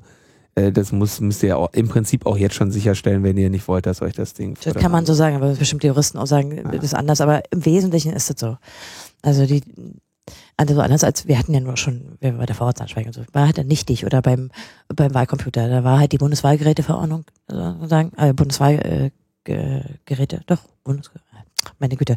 Jedenfalls war halt nichtig ab dem Zeitpunkt. Bei der Vorratsansprechung sogar noch mit Löschen, wenn ihr euch erinnert. Ist halt nicht immer so. Ein paar Sachen sind nichtig. Ich äh, weiß es aber nicht, aber nicht in der Trojaner. Das heißt, ein Kampf, der, weiß nicht, jetzt äh, neun, zehn Jahre gedauert hat, gegen die äh, Trojanisierung, ähm, gegen Angriffe auf die Integrität und Vertraulichkeit unserer informationstechnischen Systeme, geht mit diesem Urteil nun zu Ende, hatte seinen Höhepunkt 2008 mit einem Grundrecht äh, und hat jetzt sein vorläufiges Ende gefunden mit starken ähm, Auflagen, die Für die Online-Suchung, ja. für die sehr. Online-Suchen Es wird ein seltener Einzelfall bleiben. und nicht besonders hohen für die Quellen-TKÜ. Wo wir uns natürlich auch mal ansehen werden, wie benutzen sie es. Also da muss man, denke ich, den Behörden auf die Finger schauen und kritisch bleiben. Da, da ist natürlich die bei der Online äh, bei der Quellen-TKÜ haben wir natürlich, wie gesagt, den, den Vorteil als Zivilbevölkerung, ähm, dass wir ja alle Backups von unseren Systemplatten machen und lange aufbewahren äh, und damit dann äh, in diesen Forensische- Backups forensische Analysen im Rahmen der allgemeinen äh, Sorgfaltspflicht äh, durchführen. Wir hätten, halt- also sollen wir nochmal sagen, dass wir, wir würden Trojaner, also Staatstrojaner-Sample auch neuerlich untersuchen. Ich denke, wir würden sicherlich, wenn ihr dann irgendwann mal begründeten Anlass habt, dass ihr äh, gesegnet wurdet von der Quellen-TKÜ und noch Backups habt von den Systemen, dann haben wir sehr viele technisch interessierte äh, Mitglieder in unserem Verein, äh, die sich solche Sachen natürlich sehr gerne anschauen. Ich gebe da aber trotzdem jetzt noch kurz den Nachschub bei begründetem Anlass. Wir wollen nicht, ja, ja, nicht, wir Also haben genug, ja. nichts gegen die äh, besorgten ähm, äh, Computersportler, ähm, die äh, sich vorbildlich um die Integrität äh, und Vertraulichkeit ihrer informationstechnischen Systeme sorgen. Aber es sollte dann schon irgendwie so halbwegs anlassbezogen sein. Eine Analyse sollte erforderlich sein Und angemessen. und notwendig. Gott, wir fallen schon ins Juristendeutsch. genau, und sie muss zum Ende kommen. Ja. Konstanze, vielen Ja. herzlichen Dank für deinen unermüdlichen Einsatz über Jahre in diesem Bereich. Ich hoffe, du Ja, bist- wie, das hört sich ja wie so Grabpredigt planet auch in Zukunft. ich, in, die- Ach, ich in dachte, du gehst einen- jetzt in Rente. in, nein, in diesem Teilbereich deines, äh, deines Schaffens, in diesem Teilbereich deines Schaffens. Wir müssen uns um diese Fluggastdaten, äh, Vorratsdatenspeicherung kümmern. Na, siehst du mal, die digitalen Zapatisten, die haben immer was zu tun. La Lucha sigue sigue. Wer hätte gedacht, dass Gerhard Baum nochmal hier der Führer der Resistance werden würde? Ja, vom, von, äh, ja, äh, Schwerter zu Flugschaden und Innenminister zu Freiheitskämpfern. So weit ist es gekommen. Soweit ist es gekommen. Könnte schlechter laufen. Also wir haben schon ein bisschen Grund zu feiern. Komm, wir machen ein positives Ende jetzt. Wollen? Also, ey, komm, das Urteil stärkt schon irgendwie so die Rechte von Leuten, die sich um sowas kümmern. Also wir müssen mal positiv enden. Also du meinst die Leute beim BKH? Lass dich nicht ins Ich will dich doch Boxhorn nur jagen. ärgern. Nein. Alles super. Konstanze, vielen Dank. Ja, Und- ich mach- muss ich am Ende nochmal sagen, dass ich der totale Fanboy bin und euren Podcast immer höre. Das musstest du am Ende nochmal sagen. Ja, Oh, Äh, das, ist, äh, ja, das ist also, das kann man nicht weglassen. ja, super. Das äh, hören wir natürlich sehr gerne. Ihr müsst mal ein Ende finden, Männer. Das macht ihr Ja, nie wir müssen aufhören. Ja. Ciao, ciao. Tschüss. Tschüss. Jetzt hier Feierabend. Tschüss. Danke.